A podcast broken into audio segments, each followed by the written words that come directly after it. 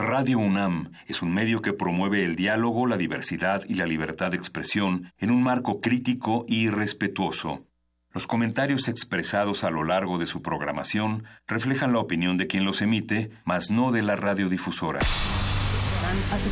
drogas, crimen y son violadores. Yo quiero dejar muy claro ante todos ustedes.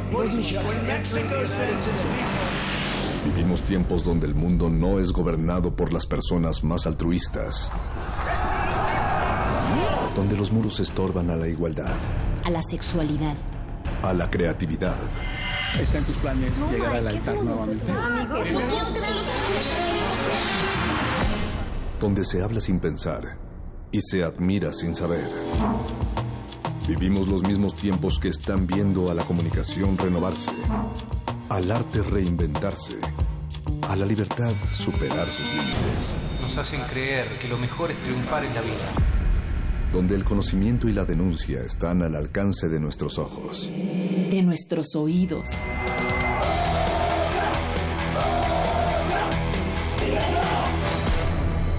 Resistencia modulada.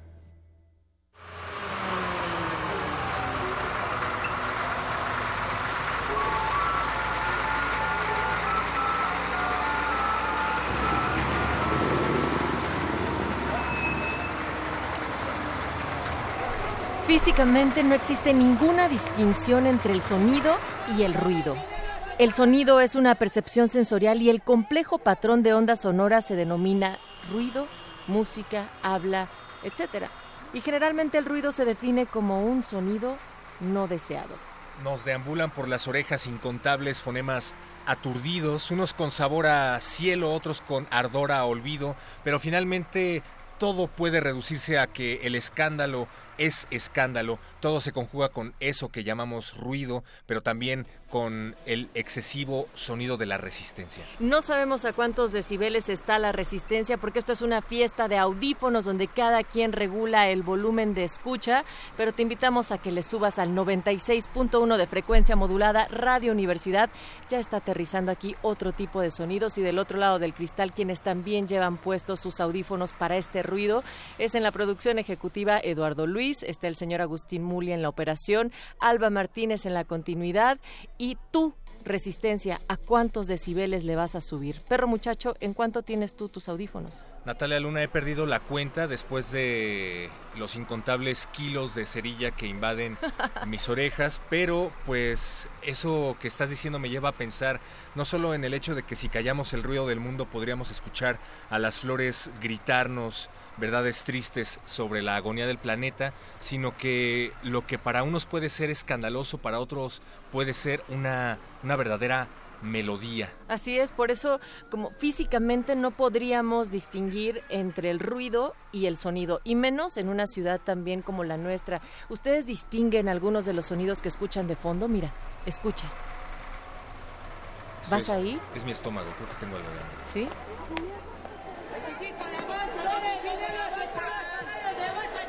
Sí, sí, estaba, estaba platicando con un buen amigo, no recuerdo su nombre por el escándalo, creo que es Eduardo, que viene de otro país y dice que la Ciudad de México es particularmente escandalosa. Sí. Y no es que yo no lo piense, sino que hay momentos en, el, en los que a mí me pasa inadvertido ese sonido. Es que es eso, o sea, cuando tú estás acostumbrada y acostumbrado a desarrollarte en ese entorno sonoro, por decirlo de manera muy artística y muy resistente, pues realmente te acostumbras y lo acallas. Es hasta que, por ejemplo, platicaba hace unos momentos con Cristina Aurias, que cuando tienes que grabar algo en tu casa te das cuenta de cómo azota la puerta el vecino, cómo pasa el gas, eh, la rampa de los estacionamientos, el motor cuando se enciende, en fin, todas esas eh, sonoridades cotidianas que están presentes todo el tiempo. Tengo una amiga llamada Ana, hola Ana, que apenas está empezando a acostumbrarse al sonido de los aviones de la Ciudad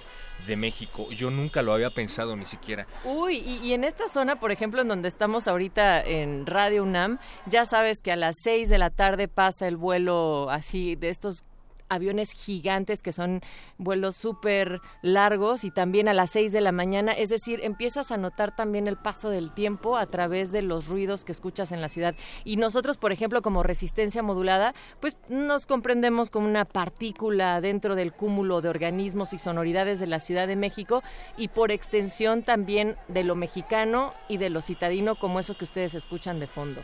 Recuerden que una de las principales quejas que se llevan a cabo en esta ciudad y en este país es por ruido y hay multas para vecinos ruidosos que pueden llegar a más de 7.500 pesos desde que se anunció una nueva coordinación entre Ecología y Seguridad Pública. La Policía Ambiental de la Ciudad de México cuenta con una línea directa que funciona a las 24 horas y las quejas por ruido se han incrementado. Así es que puedes llamar ya para acusar a tu vecino el reggaetonero o a tu vecino el metalero, qué sé yo. O tal vez en una de esas acusan a resistencia modulada, dependiendo en qué sección estemos sobre ese ruido, porque como lo dices, perro, hay una ley como tal aquí, eh, la ley antirruido, y según un reporte, pues el ruido es la tercera causa de quejas ciudadanas. Y por poner un ejemplo, en el año 2016 se multó a 157 automovilistas por usar el claxon, lo cual a mí me parece que es un ejemplo muy, pero muy moderado, porque entonces tendrían que estar multando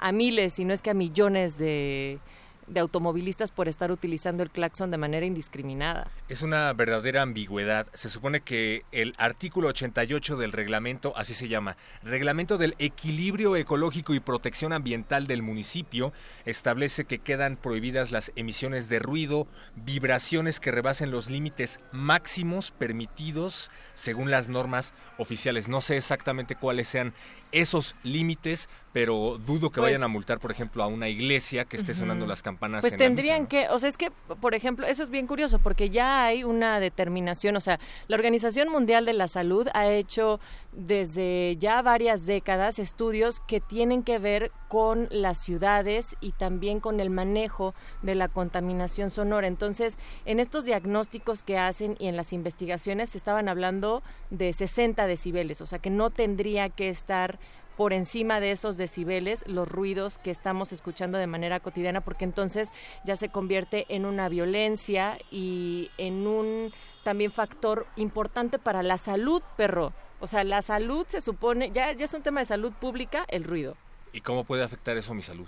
Pues un montón de cosas. Ahí se describe como, en, de hecho, hay un... El estrés. Hay una guía, ajá, pero que está relacionada, por ejemplo, con, con el sueño. O sea, hay unas guías de salud para el ruido urbano que hace la Organización Mundial de la Salud con muchos especialistas y aunque el ruido siempre ha sido un problema ambiental importante para el ser humano, actualmente lo es más por también el incremento del uso de tecnologías, porque ahora somos muchas más personas. También, por ejemplo, se considera que hay más contaminación acústica en algunos países en desarrollo porque hay una deficiente planificación y construcción de edificios y demás.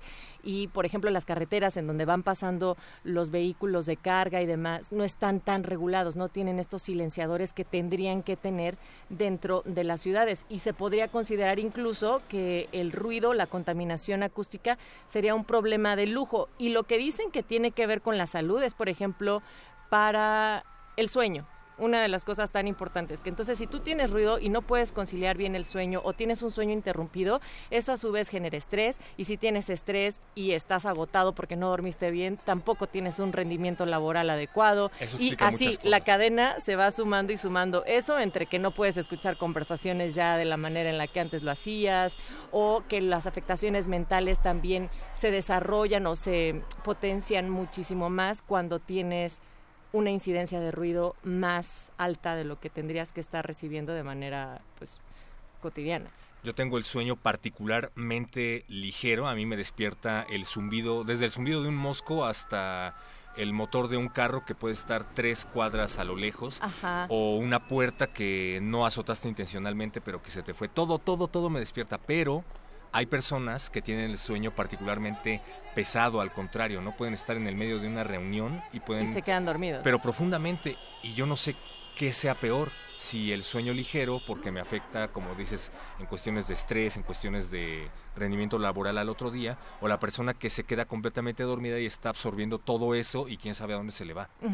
Sí, pero también, por ejemplo, podríamos pensar en que mm, no solamente tiene que ver con la cantidad de ruido, sino qué tipos de ruido estamos escuchando actualmente. Y te digo, la Organización Mundial de la Salud desde 1980 ya había abordado este problema del ruido urbano y también pienso en cómo cada vez somos menos conscientes de ello, ¿no? O sea, está normalizado y a la... por ejemplo, ahorita. Alguien está haciendo ruido allá atrás. ¿Escucharon ese ruido? está normalizado, pero pues de esto vamos a platicar con la doctora Jimena de Gortari Ludlow, porque pues lo que puede ser ruidoso para ti es una genialidad para mí. Mozart, por ejemplo, pensado. Ajá, exacto. Muchos artistas. ¿No te pasa a ti también que, bueno, yo cuando empecé a hacer radio me, me convertí más sensible a los sonidos cada vez más? ¿Eso cuándo fue? uh, hace cuatro años, hace cuatro años de la resistencia, perro. ¿De qué estamos hablando? Lo que puede ser ruidoso para ti puede no serlo para mí y viceversa. Díganos ustedes qué es lo más ruidoso que tienen en su entorno. Tenemos una encuesta en Twitter que vamos a enviar directamente a la Organización Mundial de la Salud, así es que tienen que participar. Les estamos preguntando qué ruidos les perturban más en la ciudad. Solamente colocamos cuatro opciones, pero llama mi atención em, en cómo nos han respondido también. Por ejemplo, acá abajo ayer nos decía eh, Marco Lupo, saludo Marco, que la alerta sísmica le genera mucho estrés y el apocalíptico a la brevedad reanudará la marcha del tren. Eh, también nos dicen ah. que los bocineros del metro, eh, la risa de Adela Micha, nos dice Daniel de Jesús, Capuleto, el del Ghost, también por ahí ponían. Vamos a ver cómo van las, las cifras, perro muchacho. Ah, ¿sabes qué me perturba ahora que están mencionando gente de la televisión? ¿Qué? Las que dan el clima.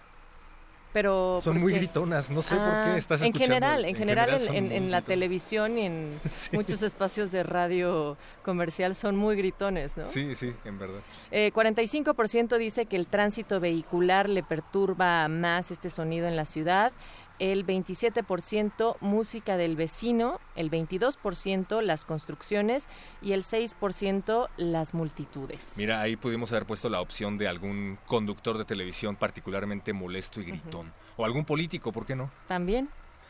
Nosotros vamos a seguir hablando al respecto, pero para esto queremos que se queden del otro lado de la bocina y paren bien la oreja porque esto puede o no ser ruidoso.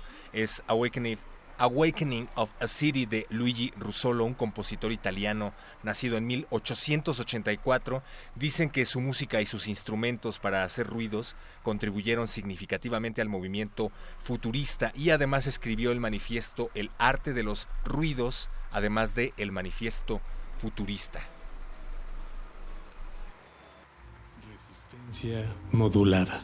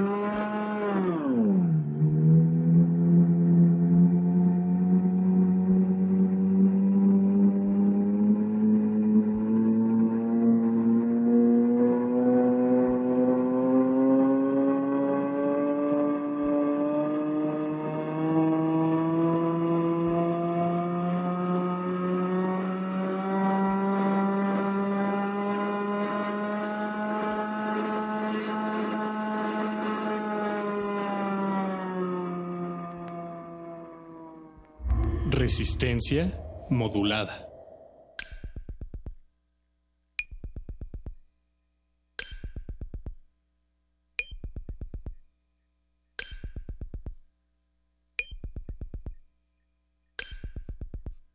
Seguimos hablando de ruidos que a veces pueden confundirse con melodías tristes y llenas de abatimiento de una ciudad que ruge o de niños que van aprendiendo, pero llegar a lo alto en la vida ignorando al resto es parte de lo que tenemos que hacer si acallamos al ruido del mundo y de nuestras cabezas. Esto es resistencia modulada, Natalia Luna. No sé si estoy hablando muy fuerte. No, perro muchacho, lo que quiero es que también les digamos que ustedes sí son parte de esta conversación, que no queremos acallar sus voces, que queremos que nos escriban a través de arroba Rmodulada y estamos en el pajarito para que nos contesten la encuesta y si tienen ustedes otras opciones de ruidos molestos que nos escriban ahí también cuáles son y también que lo hagan a través de Facebook, estamos en Resistencia Modulada y que nos escriban un WhatsApp o que nos manden un audio de voz con su comentario y algún ruido que estén escuchando en este momento en su entorno. Pero bajito, por favor. El número es 55 47 76 90 81. 55 47 76 90 81 y envíen también preguntas para nuestra invitada que ya nos acompaña aquí en cabina. Ella es Jimena de Gortari Ludlow, profesora de tiempo completo del Departamento de Arquitectura de la Universidad Iberoamericana, miembro del Sistema Nacional de Investigadores nivel 1. Bienvenida, Jimena. Pues muchísimas gracias por la invitación, Perro y Natalia. La verdad es que es un honor estar aquí con ustedes hablando de los temas que creo que están pues ahora en, como en la agenda pública o pretendemos que estén en la agenda pública. Jimena es doctora, pero eso lo omitiremos para todas las audiencias y por el bien de nuestra convivencia del ruido en esta cabina. Jimena, eh, ¿Cuáles podríamos decir que son las dimensiones que ha cobrado el ruido y el sonido ahorita en estos momentos? Pues mira, yo creo que hay varios temas que se pueden abordar. Finalmente, si pensamos en el sonido, es un tema multidisciplinar, ¿no? O sea, es, es, un, es una temática que justamente es una problemática que se aborda desde distintas disciplinas. Entonces yo la abordo desde la dimensión espacial, porque me dedico a trabajar la ciudad, soy arquitecta de formación de formación y de formación, ¿no? este, finalmente. Pero también hay un tema que tiene que ver con la pedagogía, la psicología, la antropología, ¿no? O sea, hay muchos, los ingenieros, ¿no? O sea, como que en esta, en esta cuestión de las dimensiones, el tema de la salud, que es un, o sea, es muy, muy importante. Entonces, es, una, es un problema que en este sentido tenemos que trabajar. Y creo que en, en términos de la dimensión espacial, ¿no? Socioespacial, pues la arquitectura finalmente se dedica a trabajar lo tangible y lo intangible, ¿no? O sea, entre lo físico y lo emocional y el sonido forma parte, evidentemente, de eso que construimos. Entonces, a, la, a, lo que hemos hecho con la arquitectura y con al hacer las ciudades es que hemos obviado el tema del sonido, ¿no? Creo que finalmente hemos privilegiado la imagen. Creo que pensando en, el título del programa, ¿no? O sea, resistencia, creo que finalmente ahora, si pensamos, pues la escucha, que implica un compromiso, que implica atención, acaba siendo un modo de resistencia también, ¿no? Sí, claro, sobre todo con los niños millennials. Acérquense al radio. Esto me lleva a mencionar también que eres autora del libro Guía Sonora para una ciudad, en donde intentas plantear otra manera de enfrentar y por lo tanto solucionar el problema del ruido urbano. Eh, sí, lo estoy leyendo de la reseña oficial, pero la pregunta es esa, ¿cómo se plantea esto desde la arquitectura y ¿Nuestra ciudad está diseñada arquitectónicamente para este tipo de problemas? Pues mira, yo creo que en, términos de cómo debíamos plantear el tema del ruido, nos hemos dedicado a prohibir, ¿no? O sea, a finalmente castigar el tema del ruido como en una cuestión cuantitativa. Hablamos siempre de decibeles y no hablamos de tema cualitativo. Finalmente el sonido es una cuestión que tiene que ver con la percepción, o sea, la respuesta humana es muy, muy importante. Entonces, al abordar y, pensarlo en términos, por ejemplo, del paisaje sonoro, ¿no? que implica la configuración especial más la percepción de la gente, sería una otra manera de abordarlo. Esta ciudad y la mayoría de las ciudades en el mundo, porque digo, tampoco ahora vamos a achacarle solo a esta ciudad todos los problemas de ruido, ¿no? Todas las ciudades tienen problemas de ruido, no está diseñada evidentemente para este tema. Y no ha estado en el tema de, la, de la política pública de, de, ninguna manera, ¿no? Sí, o sea, aunque, no sé, por ejemplo, en la antigua Grecia y también en Roma había normas para, para controlar el, el ruido que, que, emitían las ruedas de hierro de los vagones o finalmente cuando galopaban, ¿no? los caballos sobre las piedras en las noches. O sea, ha sido un tema constante en toda la humanidad, pero tú dirías que actualmente la contaminación sonora, por así llamarla, es un tema de lujo.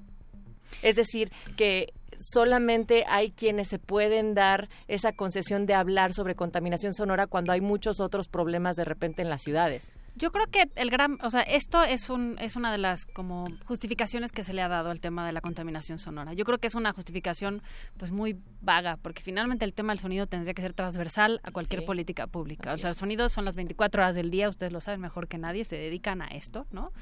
Este, 365 días del año, ¿no? Los oídos, o sea, los oídos no se cierran, oímos de manera permanente, incluso cuando dormimos, ¿no? escuchamos cuando queremos, ¿no? Eso eso es, me queda, ¿no? O sea, por eso hablaba de la resistencia y de la importancia de la escucha. Entonces yo creo que es una es una justificación que nos han dado, bueno, es que es muy lujoso. Bueno, sí, son muy lujosos los materiales, no podemos diseñar, no podemos vivir en cabinas, ¿no? Evidentemente que no, tenemos que tener interacción con lo que está pasando fuera, eso es evidente.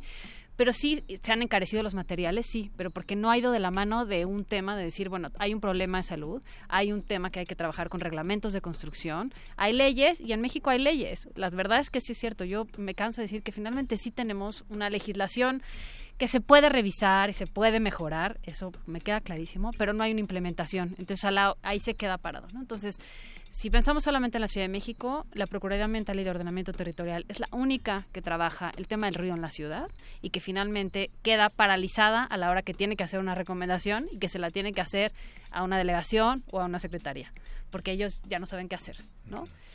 Y quizá un tema de lujo en términos de que también sea, y me, pasa, por ejemplo, en, ¿no? O sea, cuando te mandan mensajes a algunos vecinos y se quejan y del otro lado se quejan también y no sé claro, es que no te gusta mi música, entonces me quieres callar.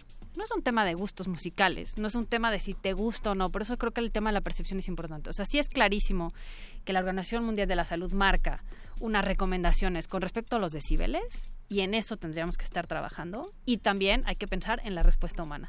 Y la respuesta humana, bueno, pues tiene que ver, ¿no? Con si gustos, el, el, en el, el, estado en el que estás, hay veces que una música te puede hacer llorar y otros te puede poner, la misma canción te puede poner eufórico, ¿no? Así pasa con los sonidos, te puede gustar, hay gente que no le gusta para nada llegar a su casa y estar en silencio y prende la tele, el radio, esperemos que el radio, este, ¿no? La licuadora, yo qué sé. Entonces, bueno, pues hay que también trabajar con esa parte. Yo ahora estoy como muy pues como muy insistente en el tema de la educación, ¿no? O sea, educación sonora en términos de decir, no sabemos escuchar. Y no podemos seguir legislando y castigando, porque ahora eso es como lo que se está buscando, si no sabemos que hay un problema de ruido. O sea, si la gente no le dices, oye, sabes que si no le bajas un poco, pues ah, te puedes quedar sordo, puedes tener problemas cardíacos, no vas a dormir bien, ¿no? O sea, todo, todo está, ya está ahora asociado también, por ejemplo, con el tema de diabetes, porque bueno, tiene que ver con el cortisol, obesidad, ¿no? O sea, cada vez hay más asociaciones con el, con el tema de la contaminación sonora, bueno, pero si no enseñas eso, ¿cómo vas a decir que hay un castigo? Lo normalizas, ¿no? Sí, totalmente. Eh, ahora, estamos de acuerdo en que no vamos, como dices, a nulificar el ruido, porque la ciudad avanza y todo el mundo está en su rollo y no se para a pensar en cómo lo puede dañar esto.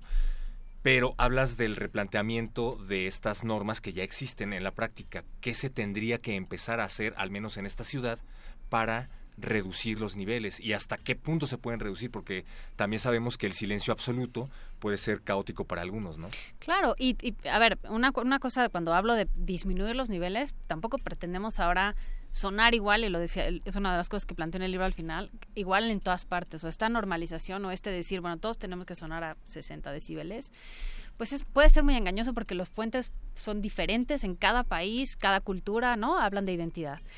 Hay muchas maneras de hacerlo. O sea, se puede hacer con pavimentos, ¿no? Trabajar el tema de los pavimentos con absorbentes. ¿Por qué seguir haciendo pavimentos que a la hora que hay fricción con las llantas de unos automóviles que no precisamente están en el mejor estado, ¿no?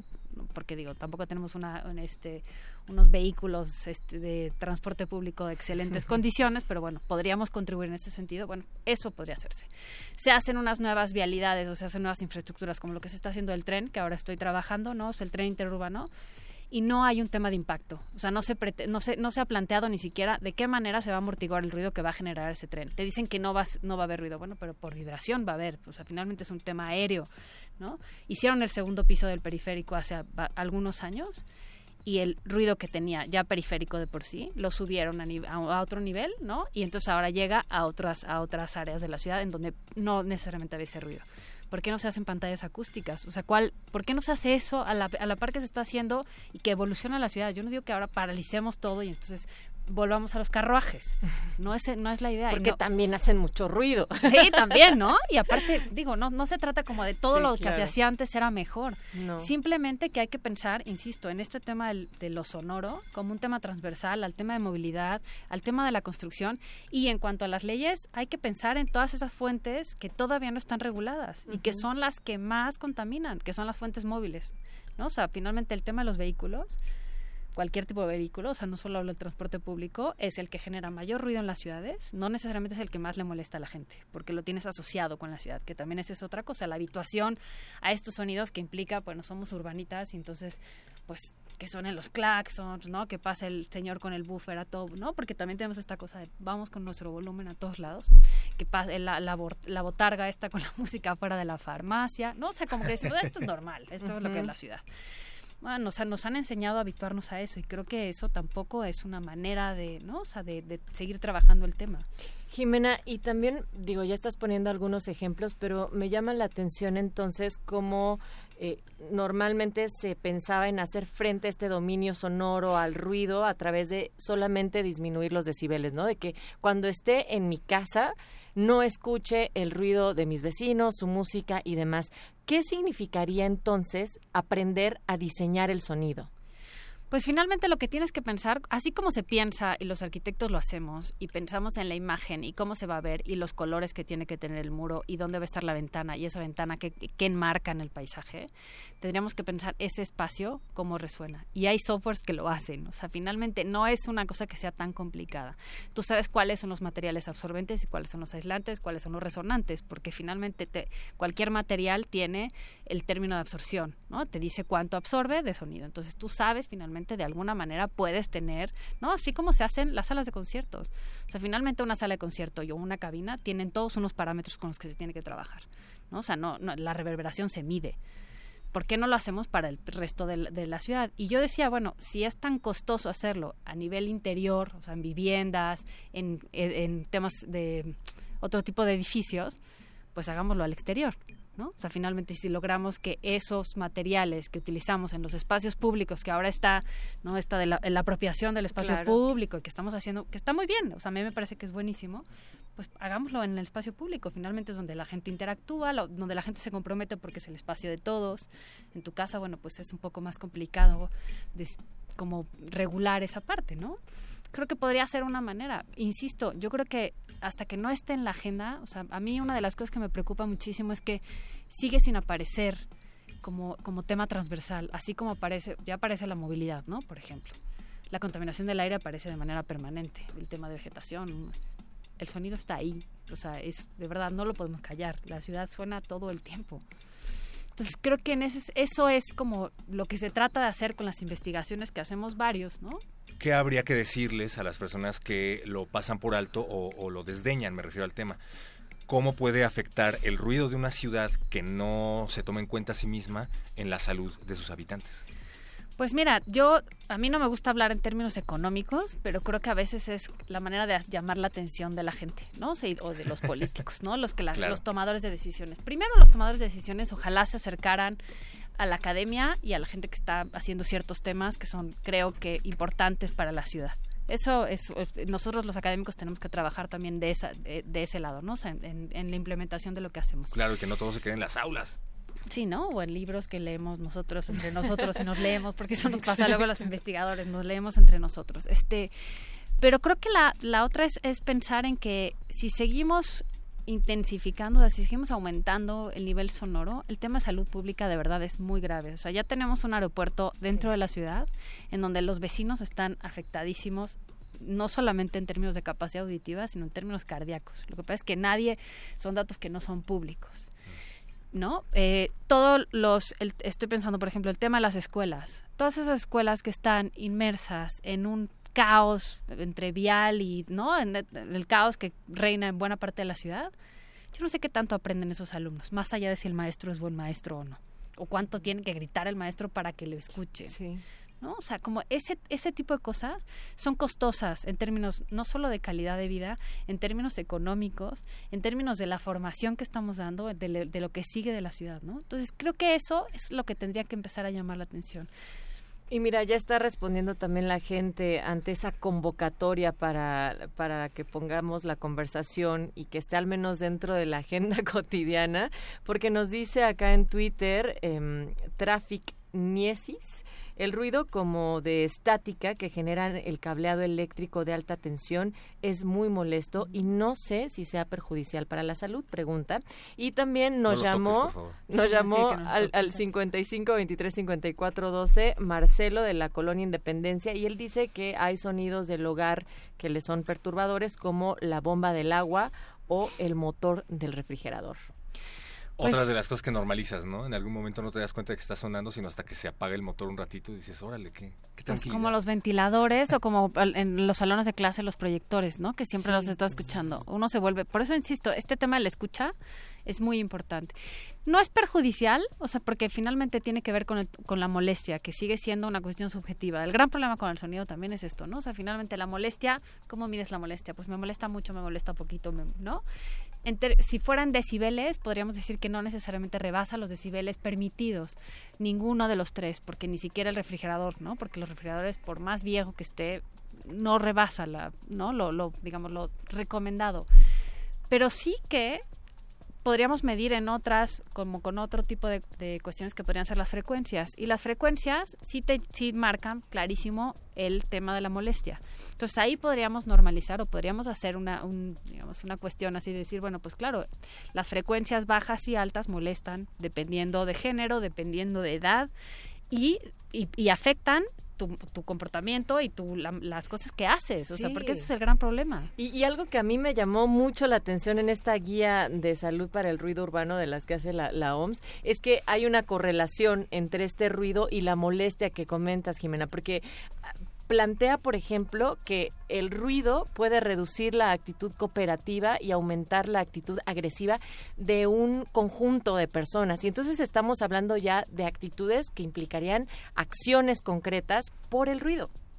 Pues digo, yo no sé si les ha pasado, a mí me ha pasado y no, no es que me sienta orgullosa ni mucho menos, pero cuando hay obras en la ciudad y que normalmente las hacen de noche porque así afectan menos, ¿no?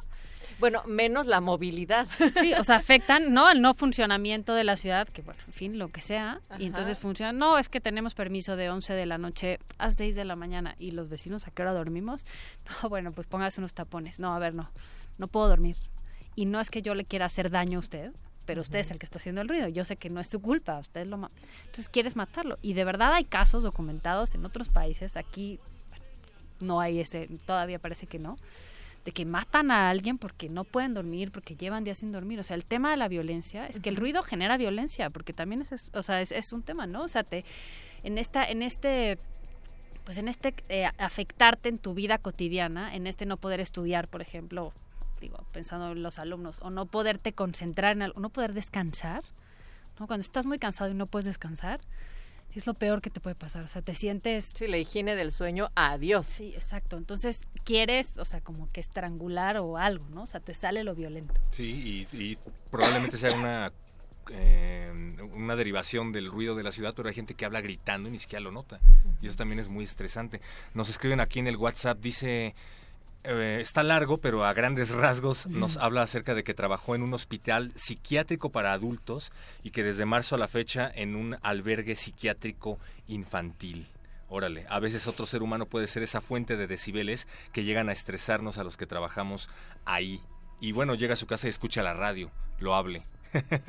Híjole, sí. Bueno, ahí, ahí tiene que ver con un tema evidentemente de enfermedad que, bueno, pues es, ¿no? O sea, pero por supuesto la voz humana también te puede molestar, te puede afectar y, es clarísimo. Y hay gente, por ejemplo, que le molesta el ruido de, ¿no? de los niños jugando.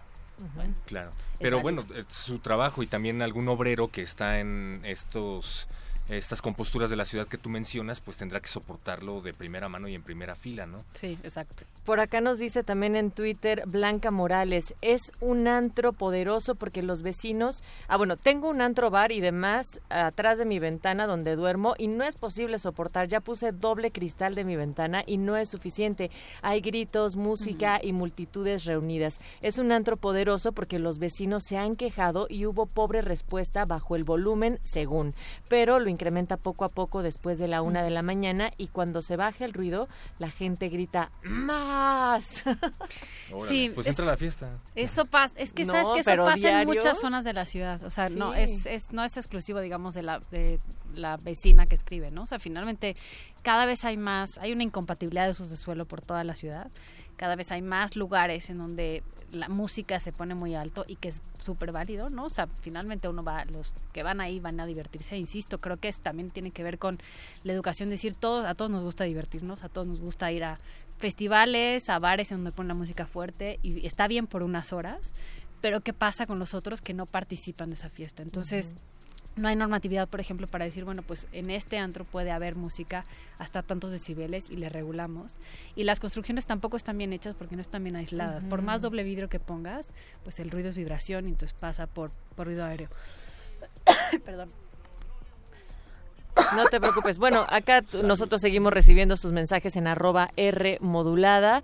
Em, estaba pensando también, Jimena, en entonces, o sea, a nivel de política pública, que ya nos has dado algunos indicios, algunos ejemplos, pero ¿qué se tendría que estar haciendo? Porque todavía no estamos en estos países europeos donde cada quien va al antro, se pone sus sus audífonos y entonces son fiestas silenciosas hacia afuera, pero cada quien trae la fiesta yo insisto que tendría que haber una campaña, así como hubo, me preguntaban hace poco de eso y decía, bueno, cuando se de, cuando se sacaron los cigarros, digamos, o sea, todo el tema de dejar de fumar y demás, hubo una campaña fuertísima y feroz muy agresiva, ¿no? Con los fumadores y finalmente se logró hacer. Si no hacemos una campaña en ese sentido, decir, bueno, el ruido no necesariamente te mata, pero sí te puede dejar sordo. El ruido afecta a tu vida diaria sin que te estés dando cuenta porque es un mal silencioso. Pues empezamos a perder. Qué contrariedad, es, un mal silencioso el ruido. Empiezas a perder el oído y tampoco te das cuenta porque habitúas, la modulas la manera de hablar, te acercas más a la gente para que te escuche, ¿no? Entonces, creo que tendremos que hacer en ese sentido una campaña primero. Creo que tenemos que educar a la gente que todos participamos de ese ruido. O sea, todos en algún momento generamos ruido, no solo generamos sonido y somos, este, no. Y también como cambiar la idea de cuál es el ruido y cuál es cuál es el sonido, cómo se mide y qué se tiene que hacer, ¿no? O sea, creo que en ese sentido tendríamos que seguir trabajando. Insisto, si no se trabaja en términos de pensarlo como un tema transversal a lo que se hace cualquier cosa, o sea, en en, impacto urbano, por ejemplo, bueno, se hace una obra, es necesaria, de acuerdo. ¿Qué medidas se toman para no afectar a los que están al lado? Siempre pienso cuando hicieron el metro, ¿no? La última línea. Esos vecinos que durante no sé cuántos años padecieron que les taladraron. Los vecinos que viven al lado de antros. Está muy bien, finalmente es una, es una economía, son establecimientos mercantiles y demás, pero qué pasa con los otros vecinos, ¿no? O sea, esta incompatibilidad que hay se tiene que seguir pues haciendo pues en política pública que se implemente y que se lleve a cabo. Hay que visibilizarlo, ¿no? Para empezar, ¿eh? una de las formas que se me ocurren que pueden a través de las cuales pueden dar el primer paso es pues darse guía sonora para una ciudad hablar del tema, compartirlo. ¿Qué más podemos hacer para empezar a darle visibilidad a este tema? ¿Qué puedo hacer yo, pues, ciudadano mira, de Lo que me parece, la verdad me impresiona que ahora en estas últimas semanas se ha abordado el tema en distintos medios. O sea, creo que esa es una manera de, de seguir, o sea, hay que taladrar así, ¿no? O sea, estar insistiendo en una temática que es bien importante. Visibilizarla en términos de decir, a ver, ¿te has dado cuenta que hay algún sonido que te molesta? ¿No? O sea, lo que están haciendo ustedes, por ejemplo, con la, con la encuesta esta que están haciendo a través de su página y demás, bueno, creo que eso es muy, muy importante, ¿no? Que la gente entienda que sí hay sonidos que les molestan. Yo he trabajado con, en alguna escuela hicimos alguna vez unos talleres y no se dan cuenta hasta que no les preguntas o les dices que es un problema. Entonces, esta, esta visibilización que, que tú dices justamente creo que es un primer paso. Segundo paso, incorporar a las autoridades en estos temas. O sea, las autoridades en su conjunto. Porque sí, bueno, ahí la legislación y demás está, pero ¿qué más? hasta dónde, ¿no? O sea, las leyes ahí están, pero como decías, no están aplicándose. No se aplican y tenemos que aplicarlas, ¿no? Y tenemos que saber cómo se aplican. Gracias. Tenemos que saber cómo se aplican, pero también tenemos que, eh, pues, levantar por lo menos el dedo. Yo me acuerdo les cuento rapidísimo, de una iniciativa que hubo en una colonia para que le bajaran a los cuetones que echaban en las fiestas de las iglesias y los vecinos no salían a firmar la hojita porque la delegación pedía una recaudación de firmas no sé si se terminó o, o, qué pasó ahí, pero es que los vecinos no salían, no participaban, no les interesaba, como dice el tema. Entonces, hay que Eh, yo creo que a tener esa creo que hay que entender esto de que todos somos responsables y todos somos responsables en el sentido de que nos quejamos y tenemos que llevar la queja a la instancia correspondiente. En este caso lamentablemente insisto no hay la suficiente recepción pero hay que seguir insistiendo. O sea hay que seguirse quejando porque finalmente es la manera que se escucha a los ciudadanos. Hay que seguir participando no como ciudadano. La academia tiene que seguir abriendo estas líneas y pensando justamente en formar y decir a los estudi- distintos estudiantes de las distintas disciplinas que, s- que eso hay mucho mucho por trabajar todavía, ¿no? En- de verdad, insisto, en muchas disciplinas diversas y que eso llegue también a los tomadores de decisiones. O sea, finalmente son como los tres grupos con los que hay que trabajar y tiene que ser de manera transversal, horizontal, ¿no? O sea, transversal en el tema, en, la, en el tema, pero horizontal en los grupos sociales que finalmente participan de esto y que son los únicos que podemos hacer algo. O sea, sí creo que seguir hablando, quejándose y llevarla, llevarlo más allá de los cuetones que tiene que ver con un tema de identidad, porque Así siempre es. es, eso es Las bien complicado, las patronales. fiestas patronales. Pero también en las fiestas patronales en otros lugares, en la noche, en las madrugadas, pues, o sea, hay permisos, avisas, ¿no? O sea, también este, esto de los avisos, yo pensaba, ¿cuándo te avisan que va a haber una obra vial afuera de tu casa? Jamás. Que te mandan una circular. No es tan complicado, ¿no? O sea, creo que en ese sentido, esta socialización de las cuestiones que se hacen, que sabes que va a impactar directamente en la salud de los habitantes, no me parece que se fuera tan terrible de hacer. Jimena, no quisiéramos eh, que te fueras sin antes contestar cuál es el ruido que a ti te molesta más. Además del ruido de nuestras voces.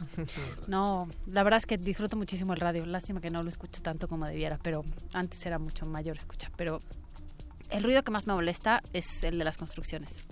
Molesta muchísimo, porque es intermitente. Finalmente, lo que me pasa con el ruido del tráfico es que está más o menos normalizado. O sea, tiene un continuo sonoro, digamos, más o menos. Las construcciones me desquician. Y soy arquitecta. ¿eh? Muy bien, pues muchísimas gracias Jimena de Gortari Ludlow por esta entrevista, por venir a resistir también algunos sonidos y sobre todo por dar herramientas para cómo resistir ante tantos estímulos que hay en esta ciudad y sobre todo para empezar a platicar sobre ellos. No, muchísimas gracias a ustedes y si se vale, este, si me pueden escribir a mí, arroba Claro. Jimena de Gortari, si tienen preguntas, sugerencias, comentarios y demás, encantada, normalmente contesto. Arroba Jimena de Gortari, ahí está Resistencia, escríbanle también, díganle parte de nuestra encuesta o qué opinan también de, de tu opción, fíjate si estaba dentro Sí. de lo que nosotros marcamos como una de las opciones que ahora lleva 46% tránsito vehicular, 27% música del vecino, 20% construcciones y el 7% las multitudes. Muchas gracias A nuevamente. ustedes, muchas gracias. Y vayan a comprar el libro de Jimena, Guía Sonora para una ciudad. Yo lo voy a adquirir y ahí te escribo. Y Vale. también pueden consultar Salud Urbana, otra publicación de Jimena, entornos acústicos saturados. Y ahora, justo de estos entornos acústicos saturados, perro muchacho, vamos a escuchar de John Zorn's Crystal Nacht, que es la noche de cristal, Never Again, que justo... La noche de los cristales rotos, Ajá, ¿no? sí, y, y- y el nombre se refiere a la ola de violencia antijudía que ocurrió el 9 y el 10 de noviembre de 1938 por toda Alemania, Austria. Y hay un disclaimer, por así llamarlo, que nos encantó ponerlo. Lo voy a, a leer como tal y tú vas a hacer la traducción de lo que se supone que estaba colocado al poder escuchar esta obra. Y dice, Caution, Never Again, contains high frequency extremes at the limits of human hearing and beyond, which may cause nausea, headache, and ringing in the ears. Prolonged or repeated listening is not advisable as it may result in temporary or permanent ear damage. Firma the composer. Para esa traducción tendrán que esperar unos momentos más. O sea, sé John, John Zorn es muy que interesante. puede ser porque- muy muy agudo, o sea, que, Sí, que está sí. manchado escucharlo y que, si lo van a escuchar es bajo su propio riesgo. John Zorn es muy interesante porque de ser un músico de jazz termina aburriéndose un poco de la monotonía de lo que él hacía. No estoy diciendo que el jazz sea monótono, pero un día escucha a Napalm Oh. Death, literal, y se vuelve metalero y es uno de los precursores que empiezan a hacer mezclas de jazz con metal extremo. Entonces, ¿Le estás pues, bueno, diciendo a Johnson metalero nada más? eh, sí, porque todos lo llevamos dentro. Es una buena forma de canalizar el ruido que absorbemos a diario. ¿Qué? Dice Paco de Pablo. Pues vamos a escuchar La Noche de los Cristales Rotos. Resistencia modulada.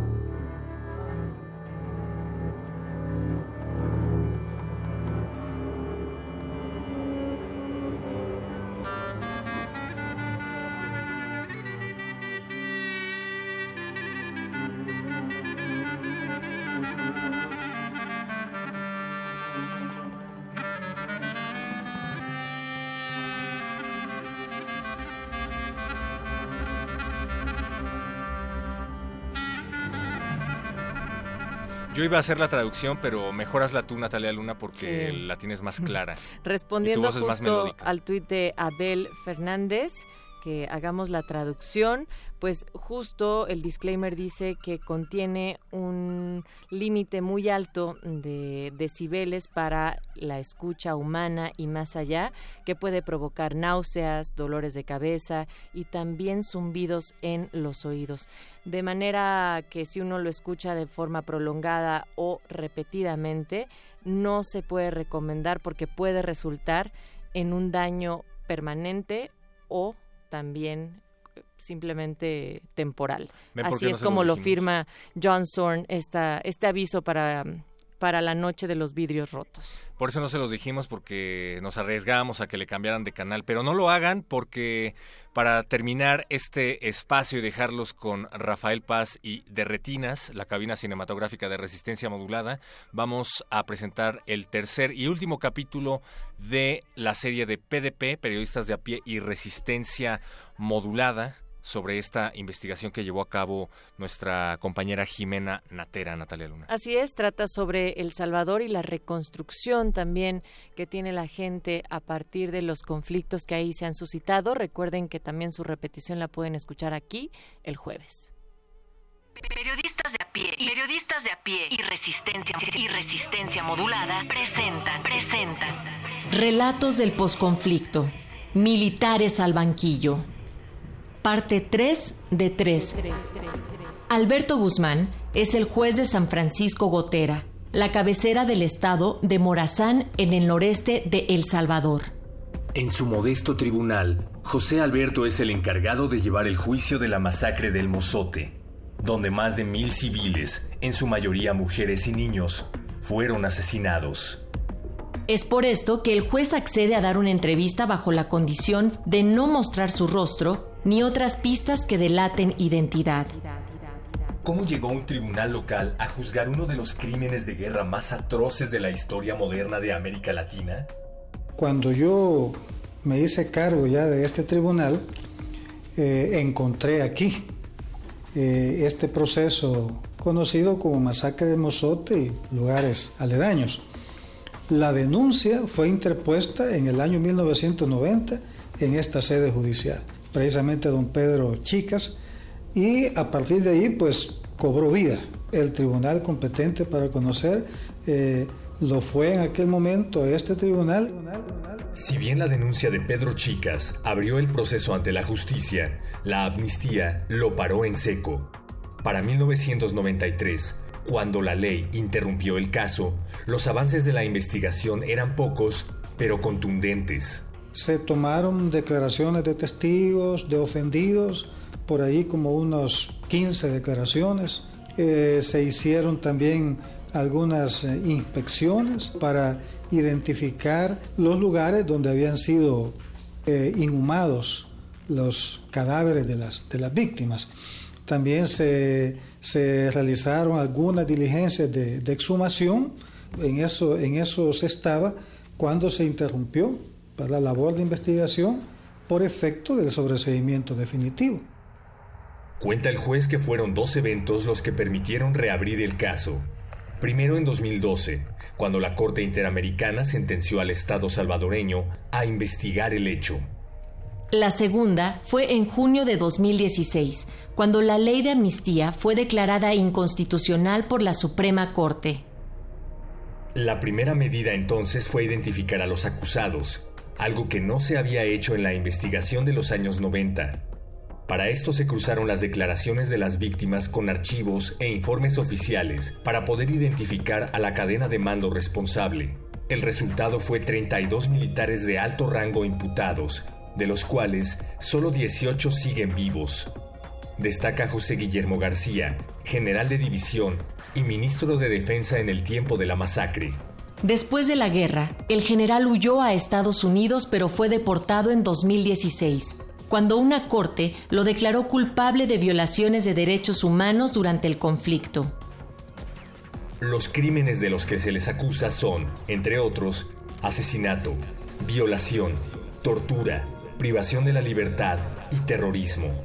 El siguiente paso fue una audiencia de intimación donde los militares se presentaron para escuchar las acusaciones.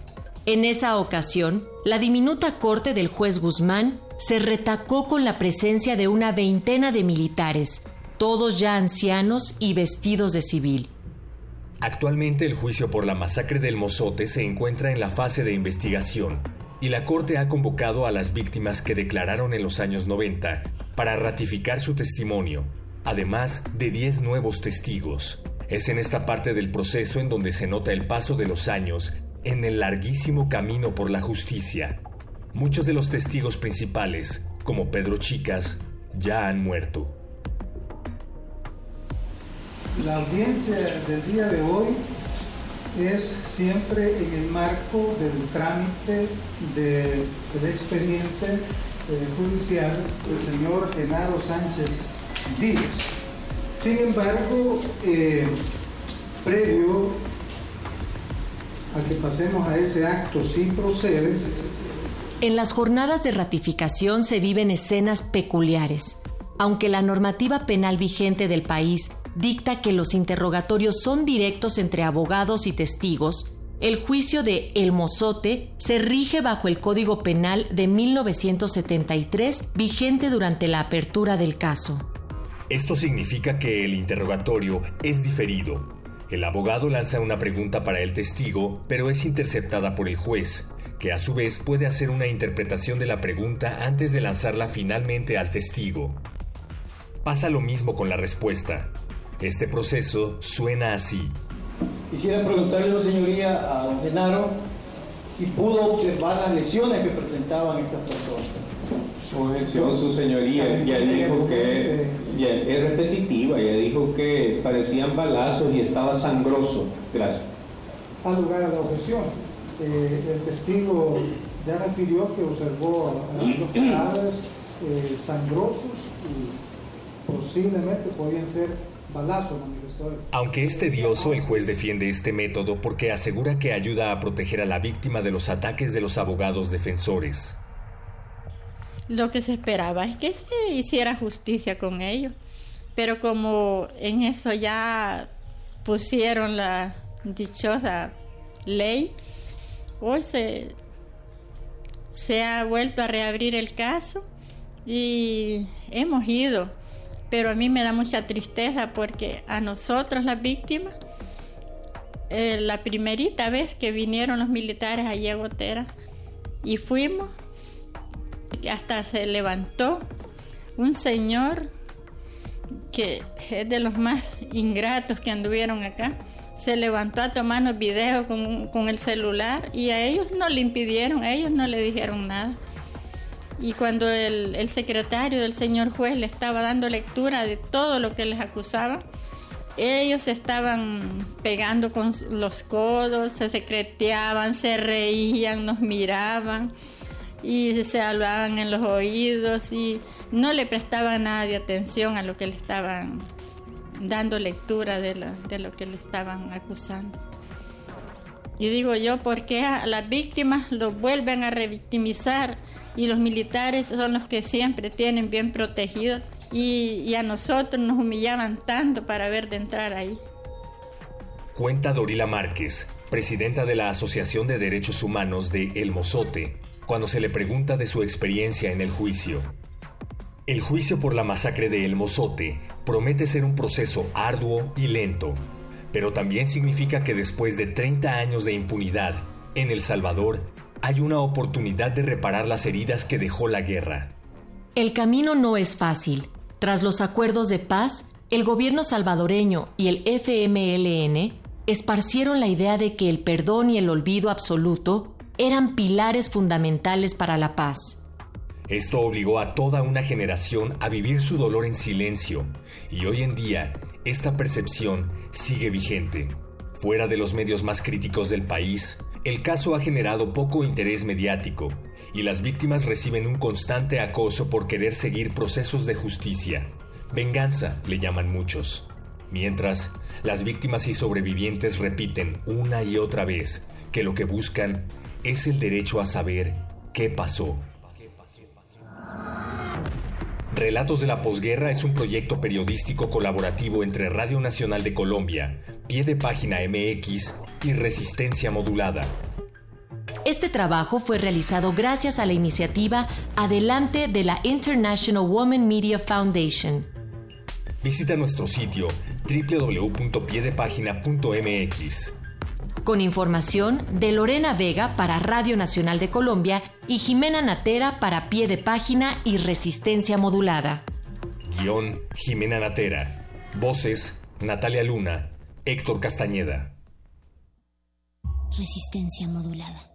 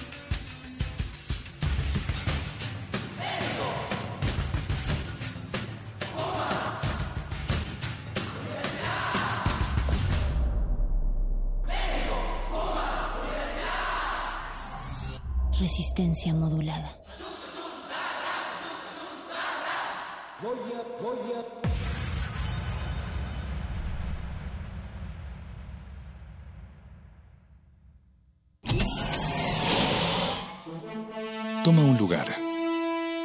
Aquí hemos venido a observar con los oídos. La imagen no es una idea fija. Se ajusta a todas las visiones y todos los géneros. Miremos y discutamos.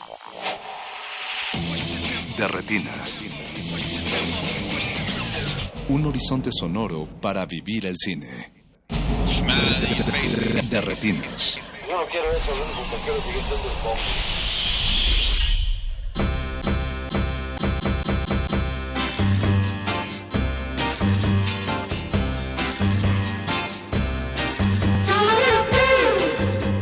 Bienvenidos a su cabina cinematográfica. Es martes y vamos a estar hablando de cine hasta las 10 de la noche. Muchas gracias por estarnos escuchando. Mi nombre es Rafael Paz y aquí a mi derecha está Jorge Javier Negrete. Hola Rafa, buenas noches. Vamos a extrañar hoy a Navarijo que decidió cumplir sus eh, compromisos como jurado de Macabro.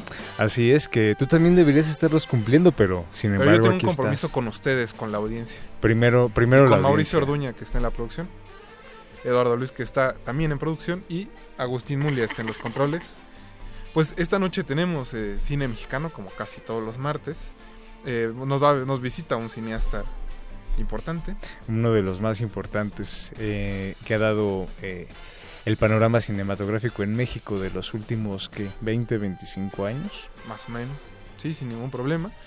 Pionero de la animación. Ganador de una palma de oro por un bello cortometraje allá por el 94, si no me equivoco. Ahí nomás. Que ju- hace rato teníamos la duda de si, si el jurado presidido en Cannes, eh, que en ese año fue Clint Eastwood y Catherine Deneuve, fue, habían sido los mismos que habían premiado el cortometraje y resulta que sí.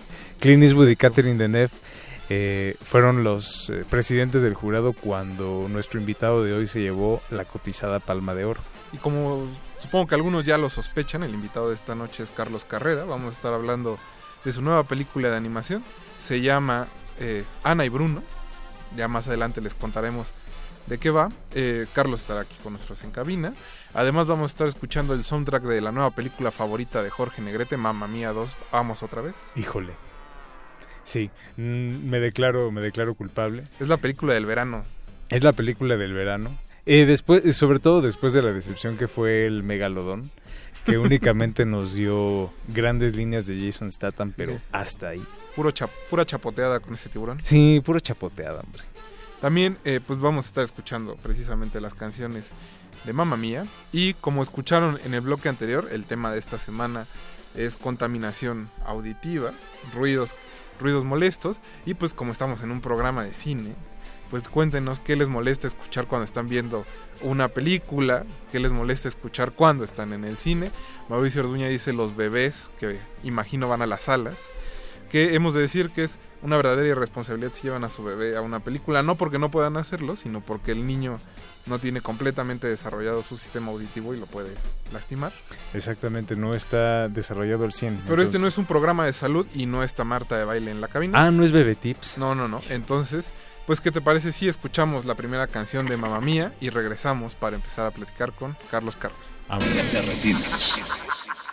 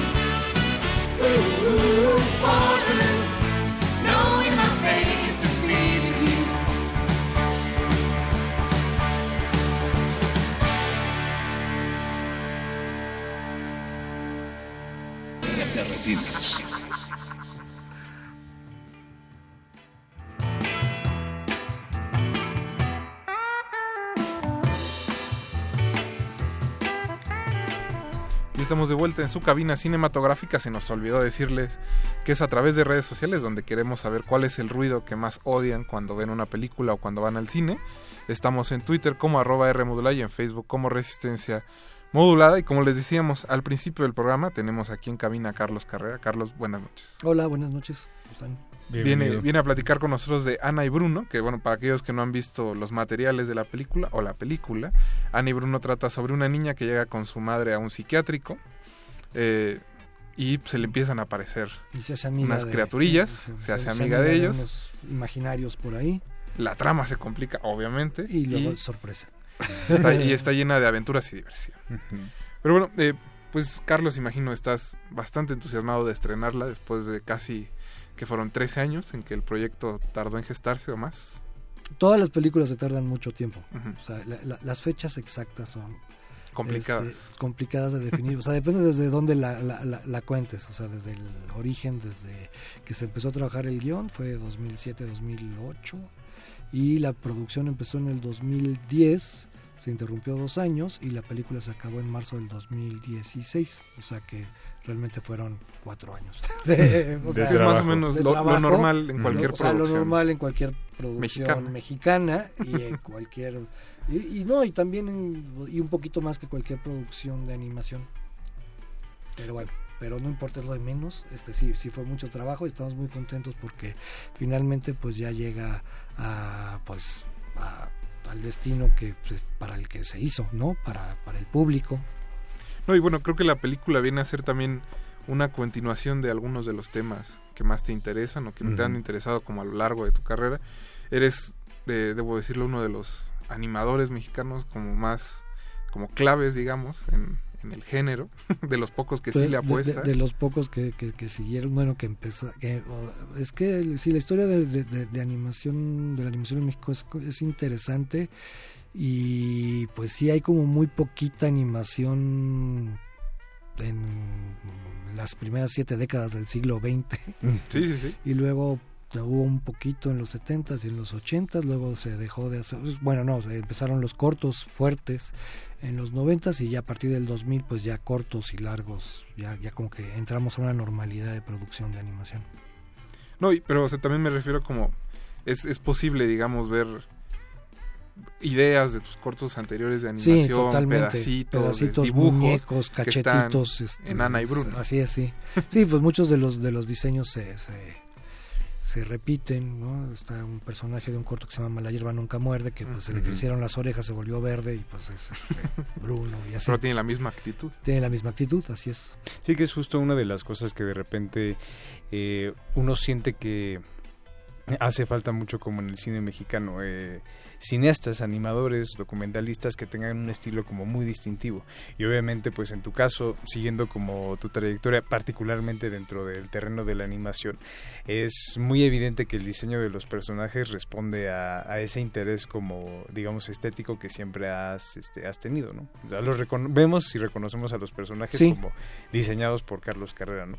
Pues sí, sí, sí, salen así. Inevitablemente van a, van modificándose dependiendo de la historia, que puede ser más oscura, menos oscura, pero, pero sí son como la misma familia. Que esta película particularmente pareciera que está como pensada para eh, un público infantil, pero que dentro de esa, digamos, detrás de esa fachada hay como muchos temas que se están como escondiendo y que están hablando como de cosas eh, mucho más serias o mucho más profundas, sin perder, eh, digamos, como- sin, sin perder el hecho de que se está pensando eh, principalmente en que esté dirigida eh, a los niños. Pero hay ciertos temas ahí que son de alguna manera como un poco, digamos, espinosos o difíciles. Pues no, ¿Tú no espinosos no, ni, ni- ni difíciles, pues son más eh, para un público, eh, se puede decir, más maduro, pero los niños que la han visto, bueno, los niños más grandecitos, digamos, la, la, reciben bien y la aceptan bien. La, la, historia es una película para toda la familia, no es una película infantil. De hecho, a mí, o sea, que yo respeto muchísimo el, el- el- el cine infantil y hay como... eh, diseños de, de- películas y de contenidos dependiendo de cada edad, ¿no? Hay cu- películas para niños muy chiquitos, para niños un poco más grandes, y luego y para el público eh, en general, incluyendo a los niños, que sería como el caso de esta, de, de esta película, pero a mí sí, eh, egoístamente, cuando llevaba a mis hijos al cine, pues sí me aburría cuando eran películas para niños, la verdad, entonces sí prefiero de estas que los niños disfrutan y también los adultos, y creo que es el caso de Ana y Bruno. Sí, creo que es- una película sobre todo que habla con madurez de temas que quizá, como dice Jorge, parezcan fuertes, pero que son necesarios también que todo el mundo conozca, ¿no? Así Sin- es, sin porque engaños. sí son parte de, de- de- de la vida, pues, o sea, sí no y los niños no, no, no son tontos y también, pues, este, pues se dan cuenta de, de- de- de lo compleja que, que es la realidad, con lo bueno y con lo malo que tiene. Sí, justo creo que lo, lo importante es, y algo muy valioso de la película es que nunca trata eh, a su audiencia con condescendencia. Y que no... Porque digamos, el hecho de que esté situada en, este, en un hospital psiquiátrico y que muchos de los personajes sean alucinaciones y que se hable como de esquizofrenia, de terapia electroconvulsiva, de pérdida, de dolor, de muerte, pues obviamente son cosas que uno no esperaría ver, pero que sin embargo están manejadas con tal delicadeza y con tal sutileza que justo permite como mucho el disfrute a cualquier edad, porque uno tiene contacto con la muerte digo, desde los primeros años eh, de vida. Es parte como natural Así es. de la vida. Sí, y, y, y- y bueno, pero también, o sea, lo, lo, lo importante de, de cómo está contada esta historia, pues es eh, pues una historia de cine fantástico, es una, una eh, película que, que, que, pues eh, es una película que juega con la imaginación, con lo sobrenatural, entonces este pues también, o sea, está dentro de, de- de- de ese tipo de cine. Y, bueno, y también creo que pues, las películas de animación sirven como cualquier otra película, se puede hablar de lo que sea con la misma profundidad, o sea, las películas, el cine de animación es cine, antes que nada. ¿Sientes que todavía existe como cierto prejuicio, cierto estigma sobre el cine de animación? Digo, a pesar de que Mm. se han hecho como muchísimos trabajos justamente para diferentes públicos y con temáticas. Sí, hay, hay, animación para, para adultos, hay animación tan bueno como, como esta, lo que se ha hecho, eh, bueno, en todo de- en la historia de, de la animación te encuentras con películas incluso que son para adultos, ¿no? Películas de animación para adultos, este, por ejemplo, y películas muy tremendas, por ejemplo, eh, La tumba de las luciérnagas, que es una película japonesa que es, este, habla durísimo de las de las secuelas de, de la Segunda Guerra Mundial, evidentemente esa esa no es para niños, la pueden ver los niños, pero sí es un marrazo en la cabeza, ¿no? No, bueno, Este, hay que sentarse si los niños van a ver esa película con ellos. Sí, No sí, por por- sí, sí, sí, sí. Digamos, esta no está de, extremosa, ¿no? O paprika, o no Sí, sí, sé. claro. sí. O sea, hay, hay este, y, y en el cine, cine mundial hay muchas. Hace poco una película suiza que se llama Mi vida como calabacín. Habla de cosas tremendas también, y, y sí es para niños y para adultos. Jue- Juega en ambas canchas. Juega en ambas canchas, como esta. Perfecto, pues, ¿qué te parece, Carlos, si escuchamos un poco de música y regresamos para seguir platicando de Ana y Bruno? Perfecto. Pues vamos a seguir eh, con las canciones del soundtrack de Mamma Mía 2, como Jorge lo pidió esta noche. Así es. Vamos a escuchar Fernando con Cher y Andy García, no se despeguen, regresamos. Martes de mil por uno. De, de, de, de, de, de, de retinas. De retinas.